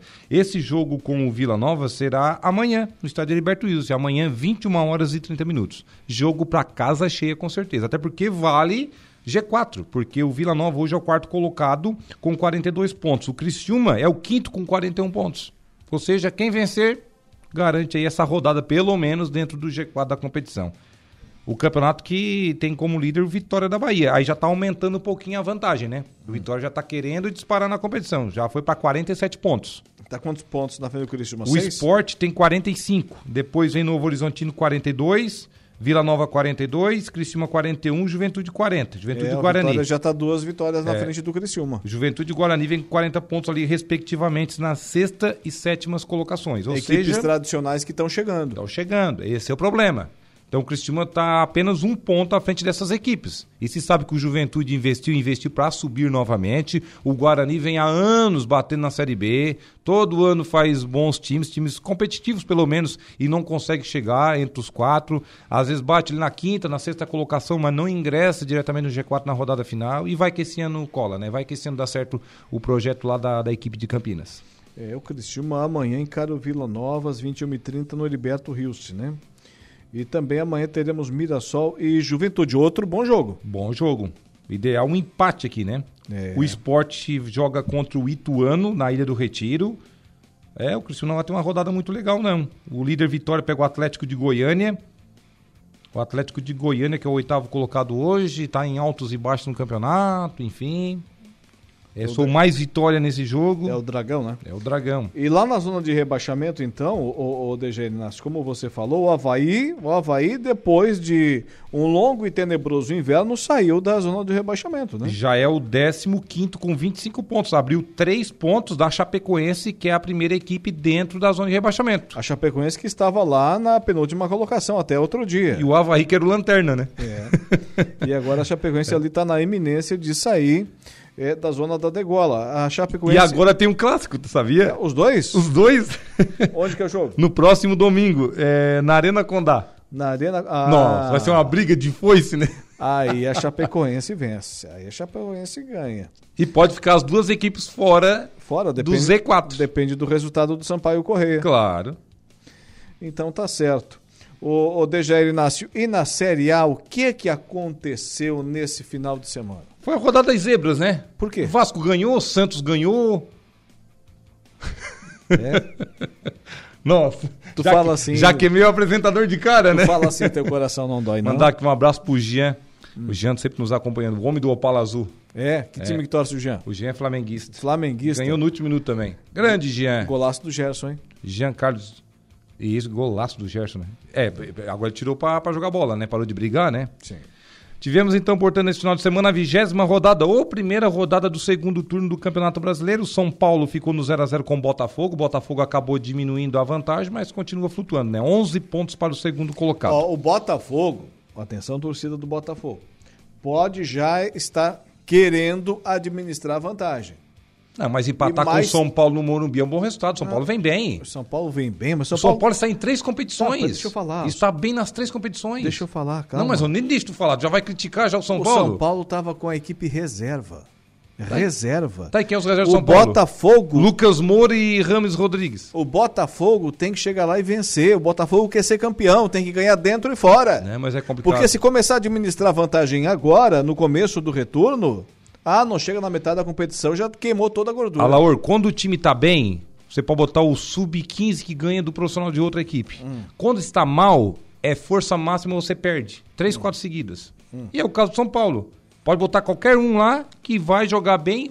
Pode botar lá um time de estreantes, de garotos lá do, do sub-17, do Onde é que o São Paulo tá sub-18. jogando bem na tua, na tua visão? São Paulo só tirou o Corinthians. Mas como só tirou o Corinthians? Está bem na Copa Sul-Americana, está em três competições. Sul-Americana é a Série B da É o único clube do país que está em três competições. Como Onde é que tu- tá no Campeonato Brasileiro? Campeonato Brasileiro? Vamos, vamos já chegar lá no São Paulo. Vai lá, Mas o é São Paulo está em duas competições eliminatórias, uma continental e outra ele pode conquistar um título inédito. Na Copa do Brasil tirou o Corinthians. E o Corinthians também, Não, tirou um ultimamente. gente. E pode ser campeão. Se a final fosse hoje, eu apostaria no São a Paulo. Sul-Americana é a segunda divisão da Libertadores. E no Brasileirão, tá onde o São Paulo? É, o São Paulo no Brasileirão, já vou te passar aqui. Ó, é o décimo colocado com 28 pontos. Olha aí. Mas se embala que ganha três É, partidinhas, já sim, vai lá pro sim. G4. Essa palavra ali É. tem muito significado. É só acabar essas competições eliminatórias, o São Paulo vai chegar no G6 ali tranquilamente. Tá, vai lá, como é que foi a rodada? São Paulo e Botafogo 0x0, Internacional 0, Fortaleza 1. Internacional já tá berigando, ali, perigando a- o Z4, né? E vai, tá? O seu Eduardo Cudê com as suas é, loucuras, né? Podemos dizer assim. O Fluminense venceu o América Mineiro, placar de 3 a 1 Cuiabá é, acabou perdendo em casa para o Palmeiras, 2 a 0 Palmeiras, que é o vice-líder do campeonato, com 11 pontos a menos que o Botafogo. Cruzeiro e Corinthians, 1 a 1 no Mineirão.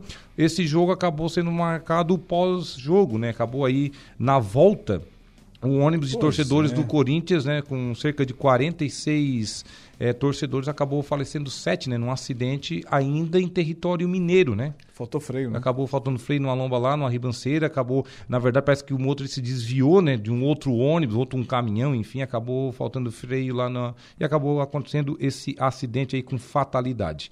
Também tivemos o Vasco da Gama vencendo o Atlético Mineiro, ó, o Vasco embalando aí 1 a 0 para cima eh, do Galo, portanto esse jogo no estádio do Maracanã. O Santos de virada contra o Grêmio, placar de 2 a 1. A imprensa gaúcha quer o coro do Renato Gaúcho e também do Eduardo Cudê, né? Do Final Renato Gaúcho. o, o Renato Gaúcho e o Eduardo Cudê, nesse final de semana, eles apanharam que nem bife de quarta nas O entrevistas Renato coletivas. Gaúcho no gol do Santos, no segundo gol do Santos, só faltou entrar dentro de campo. Porque o Ferreirinha tava pedindo a bola pro, pro Gandula e o Reinaldo já tava pegando a bola pra a lateral e a bola não tinha saído ainda. E daí vai o jogador do Santos, o, o Speed, que só sabe correr, não, não sabe jogar coisa nenhuma. Mas tá bom, ele é maratonista então, né? E vai passar a bola pro, pro Soteudo, o Soteudo dá pro centroavante argentino, que parece que tava estreando Não, não tava brigado, Soteudo? Voltou É, então o voltou, baixinho? Voltou, porque o, o ex-técnico saiu, né? O problema era com o ex-técnico Era e com o Odair. e com o Falcão. Aí saíram, né? Agora com o, o- o Diego Aguirre não tem nenhum problema. E o, e Eu o, não te falei que o Diego Aguirre ia acertar e, teu time? E a, e a bola, a, o- a defesa do Santos tirou, a bola não saiu, o Ferreirinha já tá pedindo a bola pro Gandula. Ai, ai, ai. E o, e o Renato dizendo, vai, na, vai, vai no lance, vai no lance que a bola não vai sair. E eles deixaram o jogador do Santos fazer o gol. Ah. Coisa impressionante, coisa de, coisa de, De olha, pelado, futebol amador. nem no nosso veterano acontece aquilo. Ah, no nosso sênior lá não aconteceu isso aí não, sexta-noite. Aconteceu só um lançamento direto no, no poste, num poste na lateral assim, do lado do campo. Quase faltou energia, mas tudo É. bem. Aí depois do jogo, o- a imprensa gaúcha perguntando pro Renato do- desse lance, do como é que foi, e ele disse, ó, eles vão escutar a semana inteira por causa daquele lance. Porque, afinal de contas, foi um foi um, um ponto que o Grêmio perdeu, tava empatando, né? E o Grêmio foi muito melhor do que o Santos. E faz falta lá no final, né? Sim. E faz falta pra tudo. É pra título, é pra vaga em Libertadores, é pra vaga em pré-Libertadores, é pra vaga em Copa Sul-Americana, é pra fugir do rebaixamento. O tudo Grêmio- faz falta, O os Grêmio teve perdidos. 10, 11, 12 eh, chances de gols e fez só um. O Santos teve 12 e fez as duas. É eficiência do futebol também, né? Futebol bola na rede. O Curitiba perdeu em casa para o Flamengo, placar de 3 a 2 Esse jogo foi de virada. Vencia até por 1x0 a equipe do Coxa Branca. O Bahia, olha só, o Bahia em 4 a 0 para cima do Red Bull Bragantino. E hoje, no complemento da rodada, daqui a pouquinho, às 20 horas, teremos lá no estádio da Serrinha, Goiás e Clube Atlético Paranaense. A classificação: Botafogo liderando. 48 pontos, Palmeiras 37, Flamengo 35, Fluminense 34, depois o Grêmio 33 e o Red Bull Bragantino 32. No Z4, Santos 21, Vasco 16, Coritiba 14 e América Mineiro 10. Termina rapidinho com a Espanha. Com a Espanha campeã do mundo na Copa do Mundo Feminina. Copa do Mundo Feminina realizada na Austrália e também na Nova Zelândia. Acabou com a Espanha campeã, placar de 1 a 0 sobre a Inglaterra. Ontem pela manhã, horário de Brasília, gol da lateral esquerda Carmona. A Espanha que viveu aí polêmicas né, durante toda a Copa, né? Tem um racha, tinha um racha aí, né? Portanto, entre o elenco e também a comissão técnica. Tanto é que ontem o elenco comemorou em campo e a comissão técnica comemorou o título separado. Olha só. Algo até inusitado, né? De forma analisando. Também teve polêmica aí do presidente da Federação Espanhola de Futebol, que acabou eh, roubando um beijo da atleta, né? Na entrega das medalhas. Está gerando uma polêmica aí no, no mundo da bola também. Já se desculpou em redes sociais e tudo mais, mas. Sabe como é que é o nome disso? Mas cometeu, né? Safadeza. Safadeza é o nome disso. Né? Que No- já, já tem um monte de polêmicas É. que ele já cometeu aí também, né? um monte de, de taradices, digamos assim, né? É envolvido um monte de coisa aí o seu presidente da Federação Espanhola de Futebol, que cometeu mais uma, mais um deslize. Certo, então?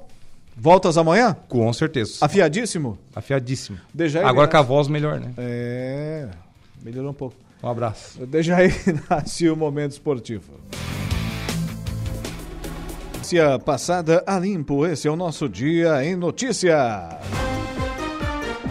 12 minutos passados das 6 horas da tarde ainda, né? Não é noite ainda, o Eduardo Galdino? Não, né? Mais um pouquinho, mais um pouquinho.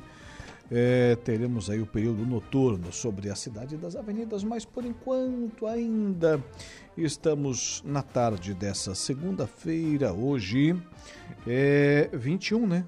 21 de agosto. Olha, você conhece o canal Promoção do Angelone? Hum? São ofertas exclusivas nas lojas para clientes do Clube Angeloni. Toda semana são novas ofertas que você ativa no aplicativo e tem acesso ao identificar a sua compra no caixa.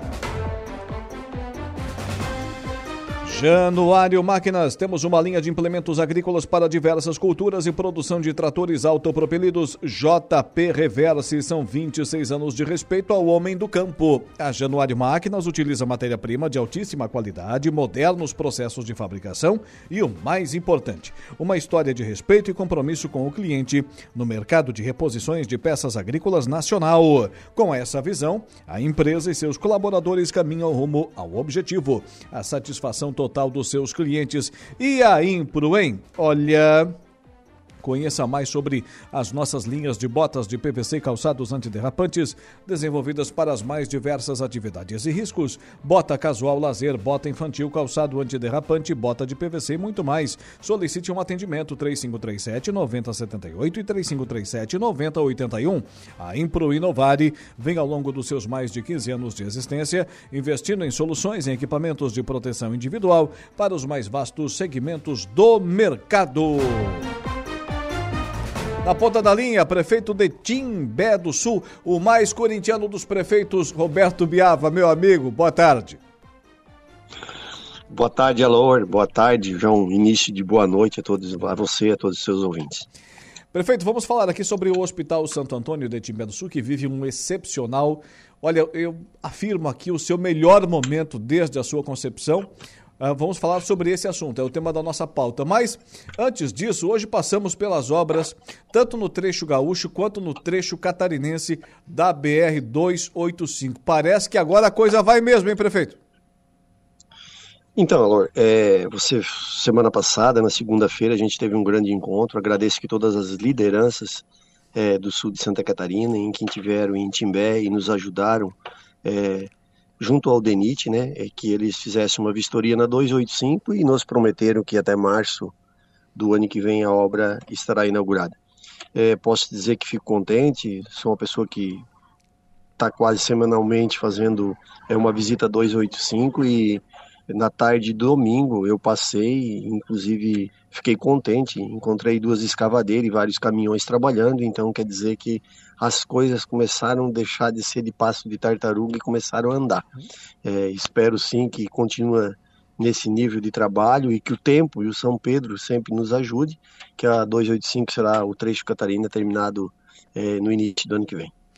E essa sala de esterilização, agora vamos falar do nosso Hospital Santo Antônio, aí que a, é, a, a população terá a sua inteira disposição no hospital, prefeito. Então, o Hospital Santo Antônio, né, de Timbé do Sul, a gente quando assumiu a prefeitura lá em 2017, viveu por um momento difícil, é, praticamente quase fechando, em que os funcionários, em que eu quero agradecer, na época trabalhavam meses sem receber, padre fazia campanha do quilo na igreja para poder o hospital é, ficar aberto. De lá por diante, a gente, prefeitura municipal, é, resolveu junto com as entidades, acreditou no projeto IMAS, o Dr. Robson veio e nos apresentou e deu início nos trabalhos em Timbé. E de lá para cá as coisas vêm acontecendo. Eu posso te dizer que quase diariamente sou um visitante do hospital, das pessoas que estão é, no hospital, e enfim, a gente se sente realizado vendo o hospital do jeito que está hoje. É, só para você ter uma ideia, o mês passado foram feitas mais de 200 cirurgias esse mês a gente quer conseguir alcançar o número de 250 cirurgias. Sei que os funcionários trabalham e trabalham muito para que isso possa acontecer. E a gente está em reuniões direto com eles, com a diretoria, que é o Reinaldo Gueller, é o diretor do Hospital de Timbé, que vem fazendo um ótimo trabalho, e as coisas acontecendo. Eu sempre falo em reuniões que a gente tem junto com os funcionários que a gente não pode ser o maior hospital porque a gente não tem espaço para isso e não consegue mas a gente pode dar sim uma melhor atenção, um melhor carinho humano, um melhor pratinho de comida, enfim. É essa forma que a gente está tocando o hospital, é essa forma que está dando certo e a gente se encontra feliz por o município estar tá atendendo tantas pessoas que tantos precisam e esperam muitos anos de cirurgia, a gente conseguindo é, resolver aqui em Timbé, é, há tantas esperas que que estava acontecendo. Só para o ouvinte ter uma ideia, a construção da nova central de material de esterilização de Timbé do Sul foi concluída. A obra é, foi necessária devido à exigência da vigilância sanitária para a existência de um espaço adequado para a esterilização de material utilizado no Hospital Santo Antônio de Timbé do Sul. A Prefeitura Municipal, comandada pelo prefeito Roberto Biava, que agora conversa aqui com os nossos ouvintes, foi a responsável pela construção com recursos oriundos da Agência Nacional do Petróleo, que é uma batalha que o prefeito ó, realmente é, encontrou um caminho muito correto para trazer recursos para o seu município. Esse local, a sala de esterilização, possui 123,05 metros quadrados, avaliados é, a, estrutura toda, né, o espaço, aliás, em R$ 340.405,29. Dada a ordem de serviço em fevereiro e concluída agora em julho, quem diz que obra pública não anda depressa, hein? Olha só, a ordem de serviço foi dada em fevereiro e concluída agora em julho. Ah, esta entrará em funcionamento o mais breve possível, conforme exigências da vigilância sanitária. É isso, prefeito? Exatamente, Elor. É exatamente o que você falou. Isso nos, nos enche de orgulho em dizer que hoje a gente está à frente da administração municipal e consegue fazer com que as coisas andam, né? É, o hospital, posso te dizer para ti que depois que a gente entrou na administração, é, a gente dá uma atenção muito especial na saúde em si no município. É, para te ter uma ideia, já que tu falou da Agência Nacional de Petróleo, fomos o primeiro município no estado de Santa Catarina a ganhar. É, isso foi um trabalho que a gente fez lá em Brasília. E eu sempre falei, o primeiro milhão que entrava nos cofres públicos, todo ele ia ser destinado à saúde.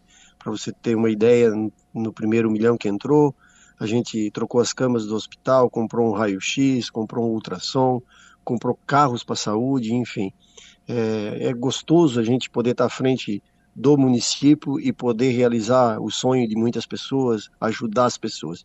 E, e, não, e agora, é, junto a essa autoclave, né, é, eles nos pediram essa construção, a prefeitura foi prontamente e hoje, dentro de uma semana, se Deus quiser, é, estará é, já trabalhando nessa nova sala.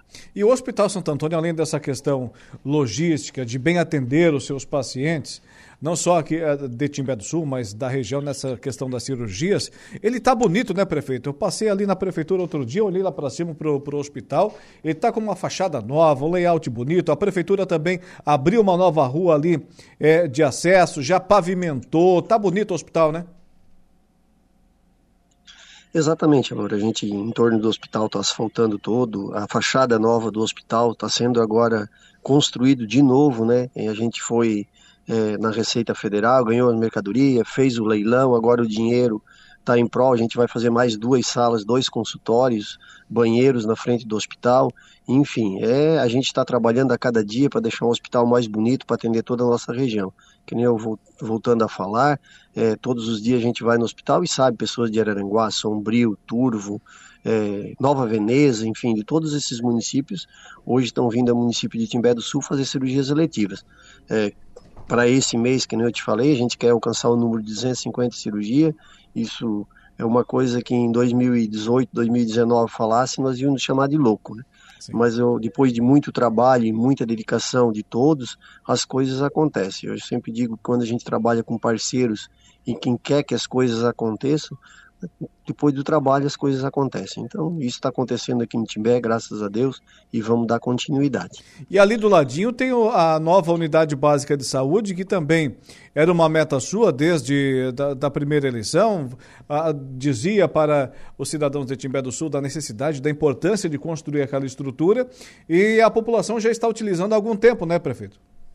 Exatamente. A gente fez um novo centro de saúde ali e temos ela já projeto na mão agora, já ganhamos um pouco de dinheiro de, de, de deputados e a gente quer fazer a primeira creche do idoso atrás do hospital. Queremos sim as pessoas que tanto trabalharam para o nosso município, buscar eles. As pessoas a gente sabe do, das famílias que tem que trabalhar e muitas vezes não tem condições de dar aquela atenção para os seus pais. E esses velhinhos a gente vai trazer vai fazer a casa do acolhimento deles, pregar eles na segunda-feira e na sexta devolver para a família levar para o convívio no final de semana. Se Deus quiser, esse ano já vamos dar início a essa obra e também ao lado do hospital queremos fazer uma nova ala aonde é, as pessoas saem das cirurgias vão para essa obra nova é, é 20 leitos que a gente está é, com a planta pronta esperando é, a autorização que a vigilância sanitária não dê para a gente começar a construir. Prefeito Roberto Biava, muito obrigado por atender a reportagem da Rádio Araranguá e poder conversar com os nossos ouvintes, principalmente seus munícipes aí de Timbé do Sul, na audiência aqui da 95.5 FM. Tenha uma boa noite, já que estamos no início dela, também uma ótima semana. Obrigado, uma boa noite para ti, para todos os seus ouvintes, que Deus nos ilumine, que tivemos todo mundo uma semana ótima e que o fim de semana é, que se inicia na próxima seja melhor do que esse ainda. Tá aí. Beto Biava, prefeito de Timbé do Sul. Agora são 18 horas e 23 minutos. O nosso Dia em Notícia tem sempre o oferecimento de Angelone Araranguá, onde todo dia a dia de super promoções, super ofertas para você. Januário Máquinas, força, potência, durabilidade. A economia que a sua terra precisa está lá na linha de produção da Januário Máquinas e Impro. Conheça mais sobre é, a nossa linha de botas de PVC e calçados antiderrapantes desenvolvida para as mais diversas atividades e riscos da Impro. Intervalo comercial. Na volta tem Saulo Machado, tem Lucas Casagrande, tem a conversa do dia.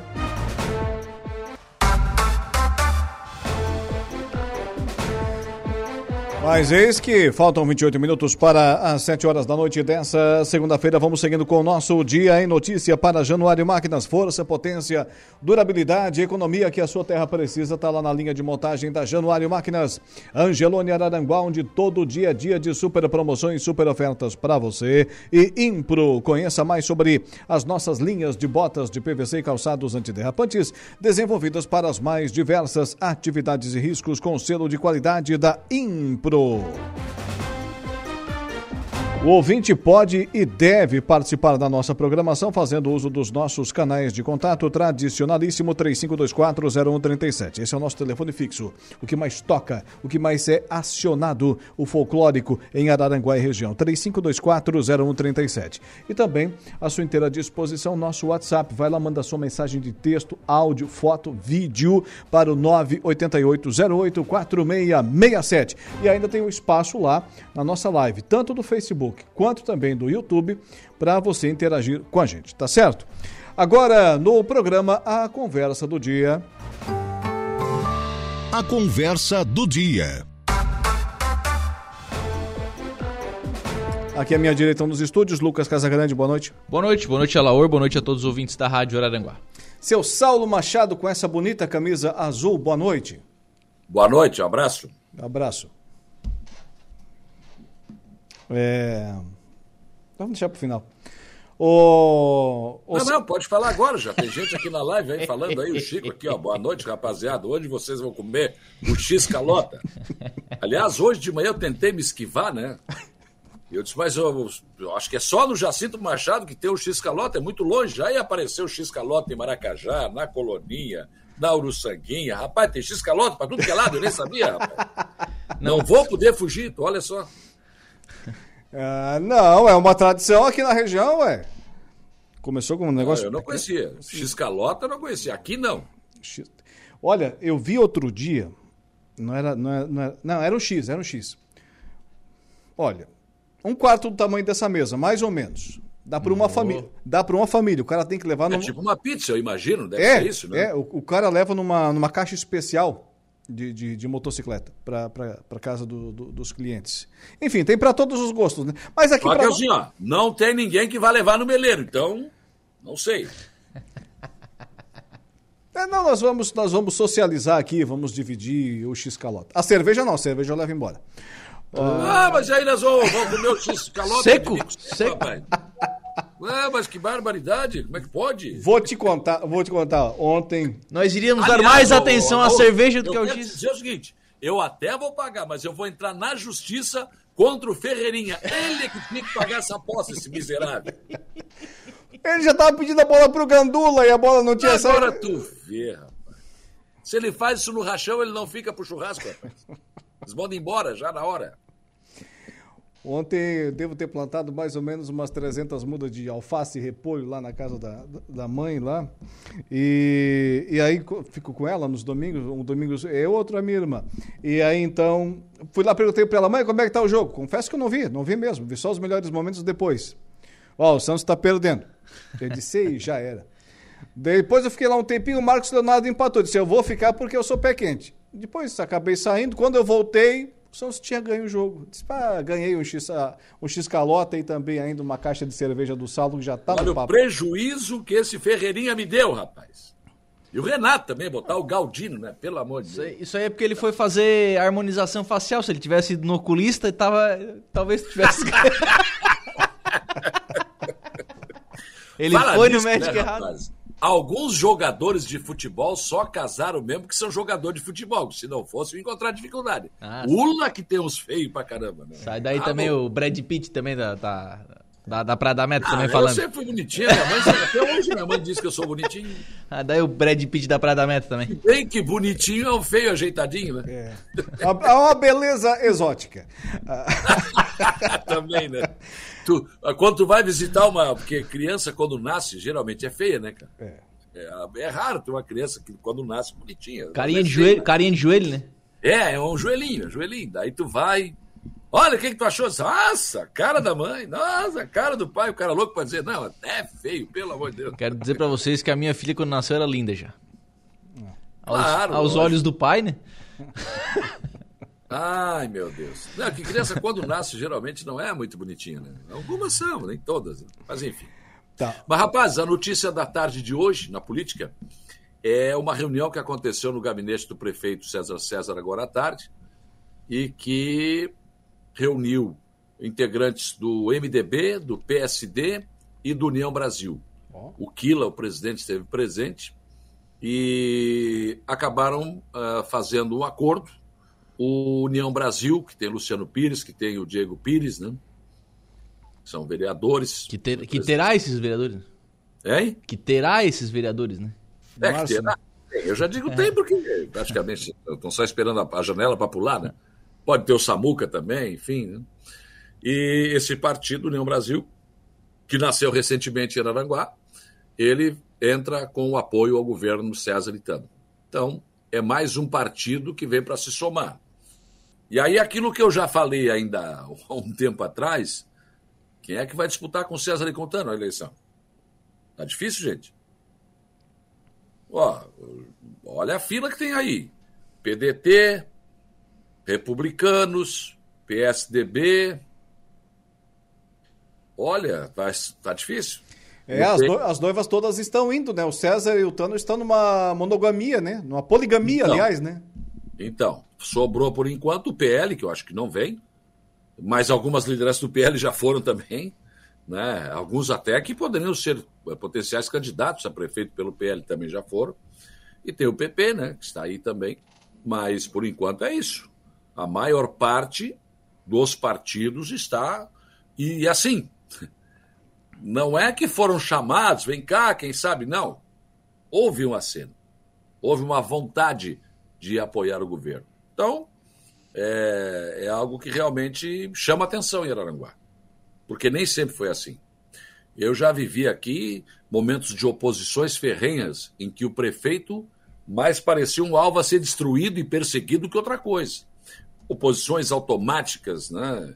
é, rançosas, enfim, e coisas que né, não se imaginava. Mas o- o- a- dessa forma, como está sendo aí, não, olha, eu não, não lembro. Não lembro de ter observado algo desse, dessa forma. E acredito que tem muito a ver com o governo que está sendo feito. né? Isso que a maior parte das obras não foram inauguradas.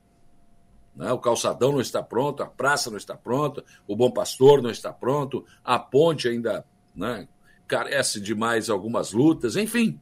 Tem muita coisa para acontecer ainda. E por falar em inaugurações, na sexta-feira ia ter uma inauguração, mais três no sábado, todas foram adiadas por causa do temporal. Né?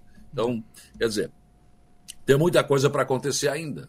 Mas a forma como está sendo encaminhado o governo, a cobrança que eu durante tantos anos aqui fiz de governos anteriores, a última vez que eu vi um governo parecido foi do primo.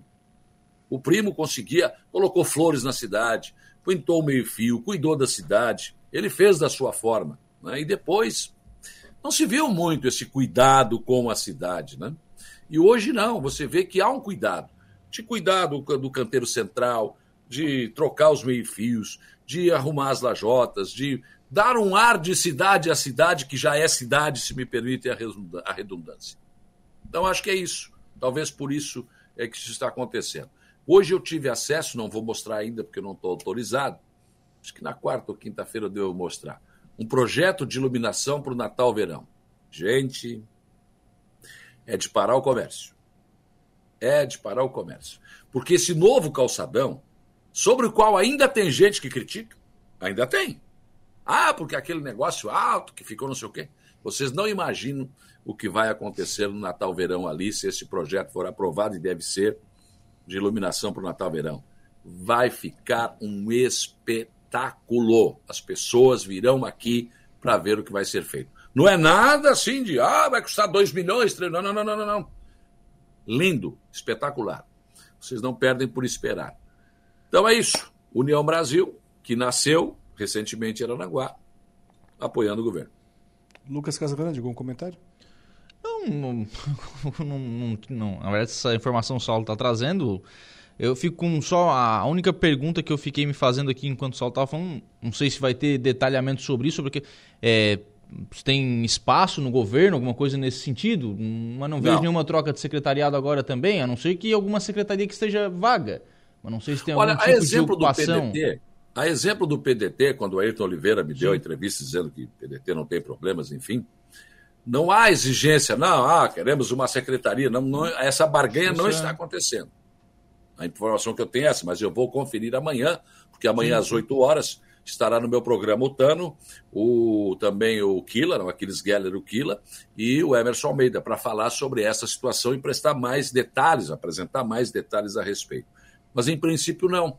Não há uma exigência, ah, queremos tal secretaria, queremos. Que geralmente é o que acontece, né? Mas é lógico, se tiver alguém é, do, do, do União Brasil, ou do PDT, ou de outros partidos aí que estão integrando o governo, e, a, e, e a, a, acontecer a necessidade de se, de, de, de se trazer uma, uma, secretaria, acho que não, não vejo problema nisso. Não vejo problema não. nisso. Agora só tem que cuidar para não inchar a prefeitura, só isso. Não, é, é, quem for quem for secretário, seja de que partido for, tem que ser alguém que tenha é, conhecimento, know-how para executar aquilo que a secretaria exige. Seja de que partido for, né? Sim. Seja do União Brasil, seja do MDB, seja do PSD, seja do PP, enfim. De quem estiver governando a cidade, obviamente do grupo político que estiver governando a cidade naquele momento. É, só fiz essa pergunta porque, né, dentro daquilo que o Saulo falou, foi o, aquilo que não, não acho não encontrei no primeiro momento a resposta. Mas acho que você não está tendo esse tipo de pressão, é um apoio, né? Agora... É um apoio, é uma, coisa tipo, a cidade está indo bem, Está sendo bem administrado? Vamos junto. Por que, que eu tenho que ser contra? Só porque eu sou contra? Não, acho que não. Acho que não. É, claro que tem que ter oposição. E vai ter que ter, ué, gente. Não é possível. Não existe unanimidade, né? Cabe ao PP. Vida, cabe especialmente é. ao PP fazê-lo agora, né? Sim. O PP foi escalado e o PL também pela, pelas, pelas urnas para ser oposição. A União Brasil nasceu agora, não tem nada a ver com essa conversa. Se bem que os vereadores, alguns integrantes já estavam aí, mas enfim nasceu agora. Mas acho interessante isso. É um momento de, diferente que Araranguá está vivendo na política que é bastante, bastante interessante. É preciso estudar. Por falar em obras, né? Saiu finalmente o asfalto ali da Avenida do encontro da Iraci Luquina com a nossa gloriosa Avenida Getúlio Vargas, uma obra que demorou mais do que, do que se previu, até porque teve chuva no meio do caminho, tem tempo de cura de concreto, tem uma. Porque o, o negócio é o seguinte: não, não adianta querer fazer as pressas e tapar o buraco em seguida. Então, quer dizer, tudo foi feito conforme tecnicamente foi indicado. Então, está pronto, resolvido. E eu disse hoje pela manhã, e volto a repetir, que esse tipo de obra de infraestrutura que foi feito lá de cima da Iraciluquina, da parte alta da cidade, né, e vem desembocar ali, então ali foi feita uma galeria enorme é para poder dar escoamento para essa água que veio. A gente já teve sérios problemas ali, sérios problemas. Então, é uma obra que o cara que administra só politicamente ele não gosta de fazer. O cara que é político de carreira não faz. Porque vai enterrar, né? Quem vai lembrar daquilo ali? E se lembrar, lembrar. e se lembrar, lembra da incomodação que foi durante a obra? Ah, exatamente. Ah, não, isso aí só incomodou, ficou trancado um tempão. Não, não, mas não se pode administrar só politicamente. Você tem que entender que você está administrando uma cidade, você tem que resolver os problemas da cidade. E é o que está sendo feito ali. E é isso. Está sendo resolvido um problema sério da Iraculuquina, que a gente fala há 200 anos já, desde que o mundo é mundo, que afundava o asfalto, essa coisa toda. Está sendo resolvido, tirado da frente, uma pauta antiga da cidade. Acho que isso é de extrema importância e é bom que se registre. Nem o político, o político de carreira vai querer enterrar a obra. Não, não. Quero fazer um prédio, então, que aparece, todo mundo vai ver. Não, uma praça, um. Não, não, não. Está sendo feito também isso. O interessante é isso. Por exemplo, está em andamento a revitalização do canteiro central da Avenida Getúlio Vargas, que vai ficar um brinco. Caminhada, vai ser um negócio espetacular. Então, isso também está sendo feito. Mas as obras de infraestrutura, né, e principalmente de drenagem, não estão esquecidas. Essa aí foi uma obra caríssima. Caríssima. Enfim, é dinheiro nosso, está sendo investido para resolver um problema que é de todo mundo. Falta agora, depois do asfalto, a sinalização, enfim, mas é uma página virada. Por falar em problemas, acho que o Saulo vai lembrar dessa situação. Hoje de manhã um ouvinte eh, voltou a reclamar sobre a situação dos carros que são apreendidos pela Polícia Civil e que ficam. Eles ficam lá na central de plantão policial, lá no bairro Cidade Alta, e muitas vezes, por falta de espaço lá na, na central de plantão, eles acabam ficando estacionados na rua de trás Hum. da central de plantão policial. Houve uma manifestação, inclusive, em determinado momento, os moradores lá. Carro apreendido na a rua? É, os carros, os carros apreendidos ficam na central. Como não tem vaga, todas as vagas, o pessoal acaba estacionando lá, lá atrás, porque não há uma concessionária aqui em Araranguá para receber esses veículos e que fique como fiel depositário.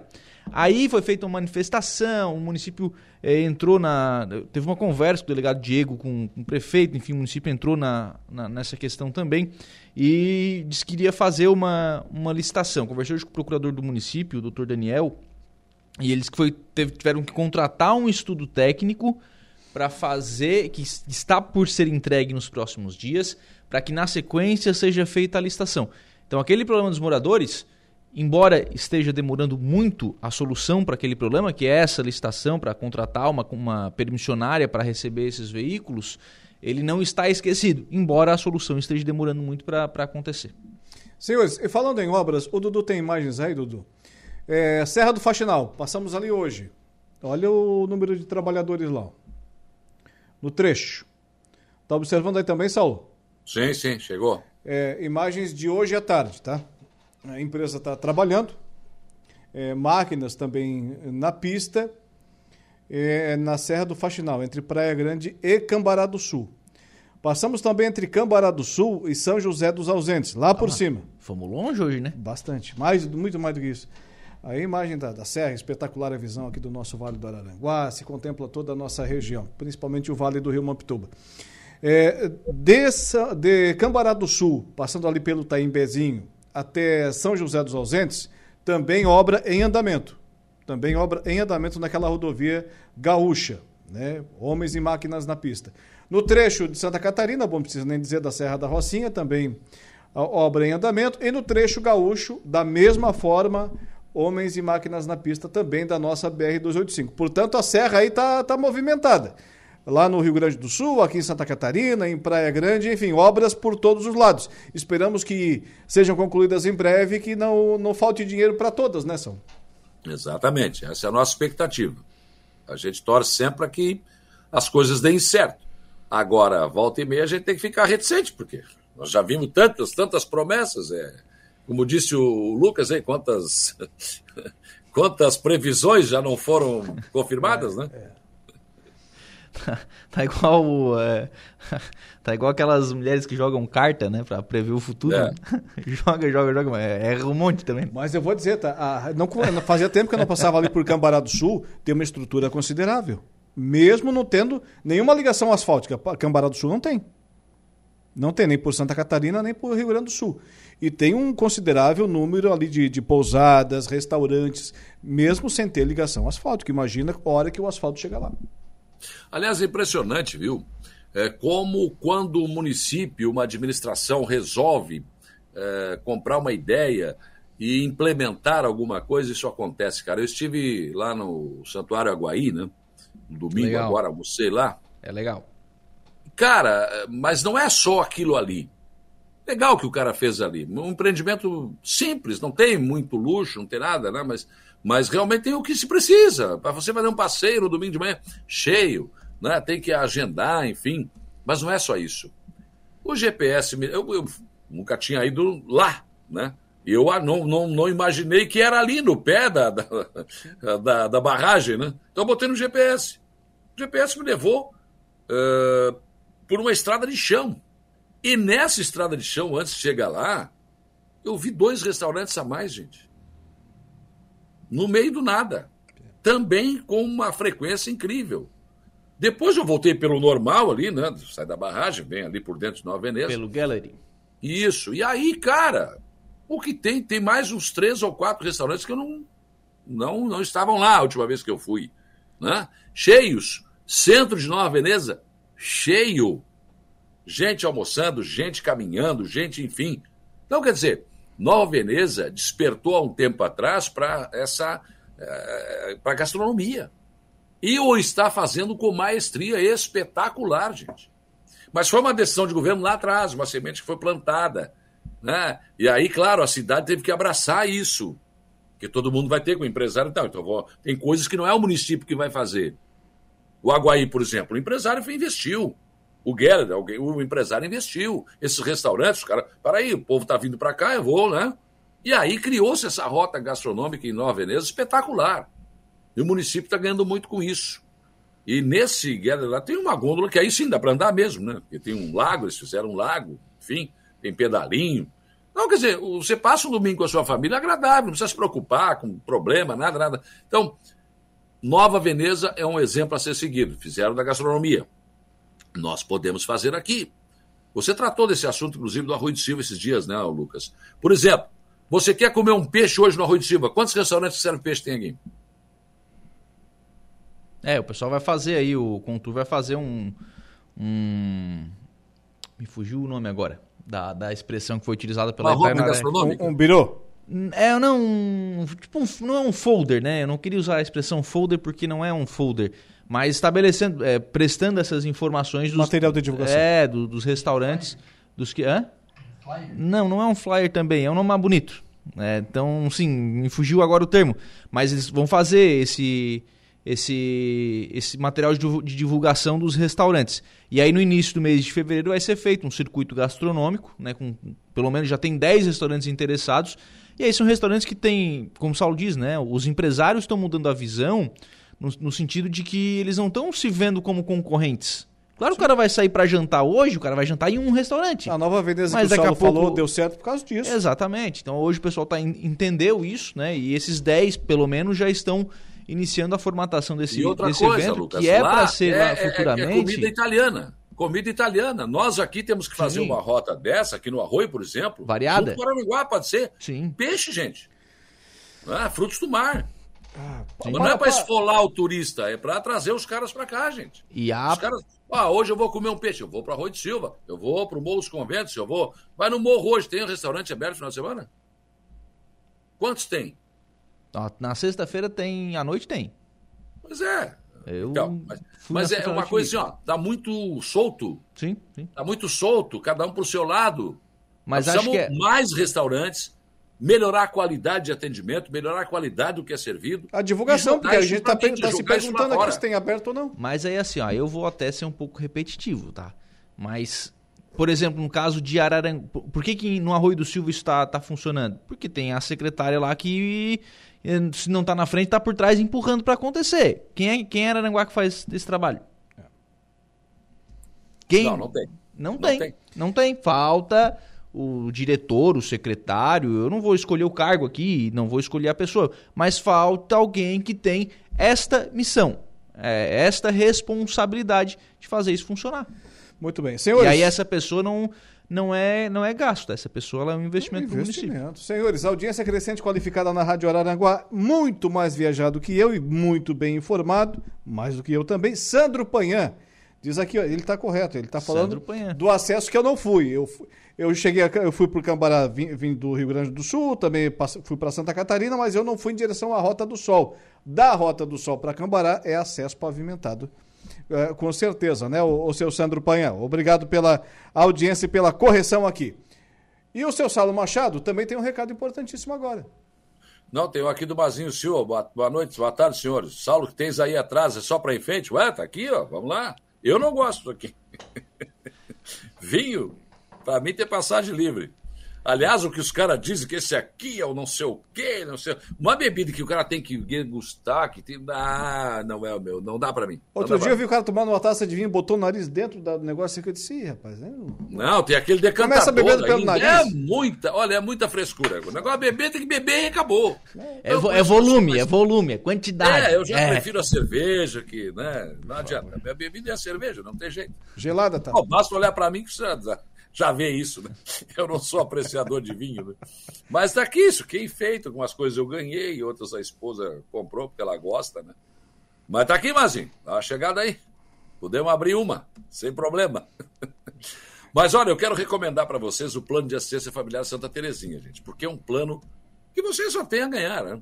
Por exemplo, você vai pagar uma mensalidadezinha pequena. E com essa mensalidade você vai ter direito a desconto no posto de combustível, no, os nossos parceiros do plano de assistência familiar Santa Terezinha. São tantos que eu tenho certeza que você só com usando esses descontos você já praticamente paga o plano. Ah, praticamente. Se não pagar mesmo. Você tem que usar, é claro, né? O brasileiro tem a mania de ter a vantagem e não usar. Não, tem que usar. E você também, você e sua família, não é só para você, não é um plano, ah, é só para o Saulo Machado, é para você, para sua família. né? Então você, eh, se precisar, vai ter material convalescente, você vai ter, eh, pode ter seguro, tem, tem um monte de coisas que, vantagens que você vai ter, mas você tem que ligar, 35220814, dá uma ligada para o pessoal do Carlos, né? o Carlos da Funerária Santa Terezinha, o nosso Carluxo, e você vai obter mais informações. O pessoal pode ir na sua casa, na sua empresa, você pode fazer esse plano sem qualquer sombra de dúvidas. E tem também dentro desse arcabouço todo aí, né? O, o- o plano funerário também, que você está incluído, você pode escolher aí ou o convencional ou o crematório. Então liga, 35220814. Eu recomendo o plano de assistência familiar Santa Terezinha. Seu Lucas Casagrande, o povo quer saber. Diga-nos tudo, não nos esconda nada. O que será destaque amanhã no seu programa?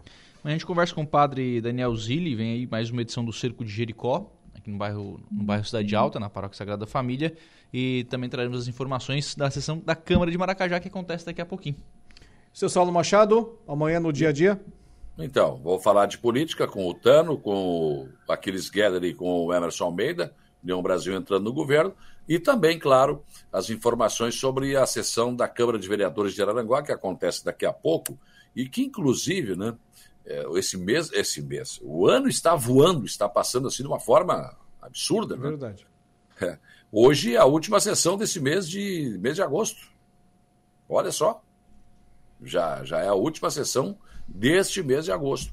E hoje tem aqui, por exemplo, o projeto de lei ordinária do vereador e suplente está na Câmara, o Sérgio Giovanni Maciel, que reconhece de de utilidade pública a Associação Clube de Xadrez de Araranguá. E ele também coloca aqui mais um pro- anteprojeto que dispõe sobre a inclusão da disciplina de xadrez na grade curricular da educação básica das escolas da rede pública de ensino de Araranguá. Entre outros assuntos que os vereadores vão tratar, está na pauta de hoje. Ô, senhores, ô, a nossa Polícia Rodoviária Federal já estava antes fazendo policiamento aqui no, no trecho da, da, da cidade da antiga BR-101? Sim, sempre fez. É, passei hoje ali e observei a viatura, não tinha visto antes. disse, De repente tem Não, alguma sempre fez, sempre fez. Ali é uma rodovia federal, responsabilidade do DENIT e acidentes ou fiscalizando trânsito, Polícia Rodoviária Federal. É, o pessoal tá fazendo Exatamente. policiamento ali hoje, ostensivo. Disse, opa. Então tá certo. Senhores, 19 horas pontualmente, tudo bem com vocês? Podemos encerrar o programa? Um abraço até amanhã. Podemos. E vamos marcar o X-Calota, hein? Tô por ti. Quero matar o Ferreirinho. Boa noite, boa Um noite. abraço. Tchau. Saulo Machado e Lucas Casagrande com a gente na conversa do dia. Esse Grêmio só me dá alegria. né? Não é a primeira vez. Vamos encerrando o nosso programa sempre com o oferecimento de Angelone Araranguá, onde todo dia é dia de super promoções, super ofertas para você. Januário Máquinas, força, potência, durabilidade, a economia que a sua terra precisa está lá na Januário Máquinas e Impro. Conheça mais sobre a nossa linha de botas de PVC calçados antiderrapante. É um espetáculo. A Impro. Amanhã a gente volta. Um abraço, boa noite e até lá. O Dia em Notícia. De segunda a sexta, às quatro da tarde.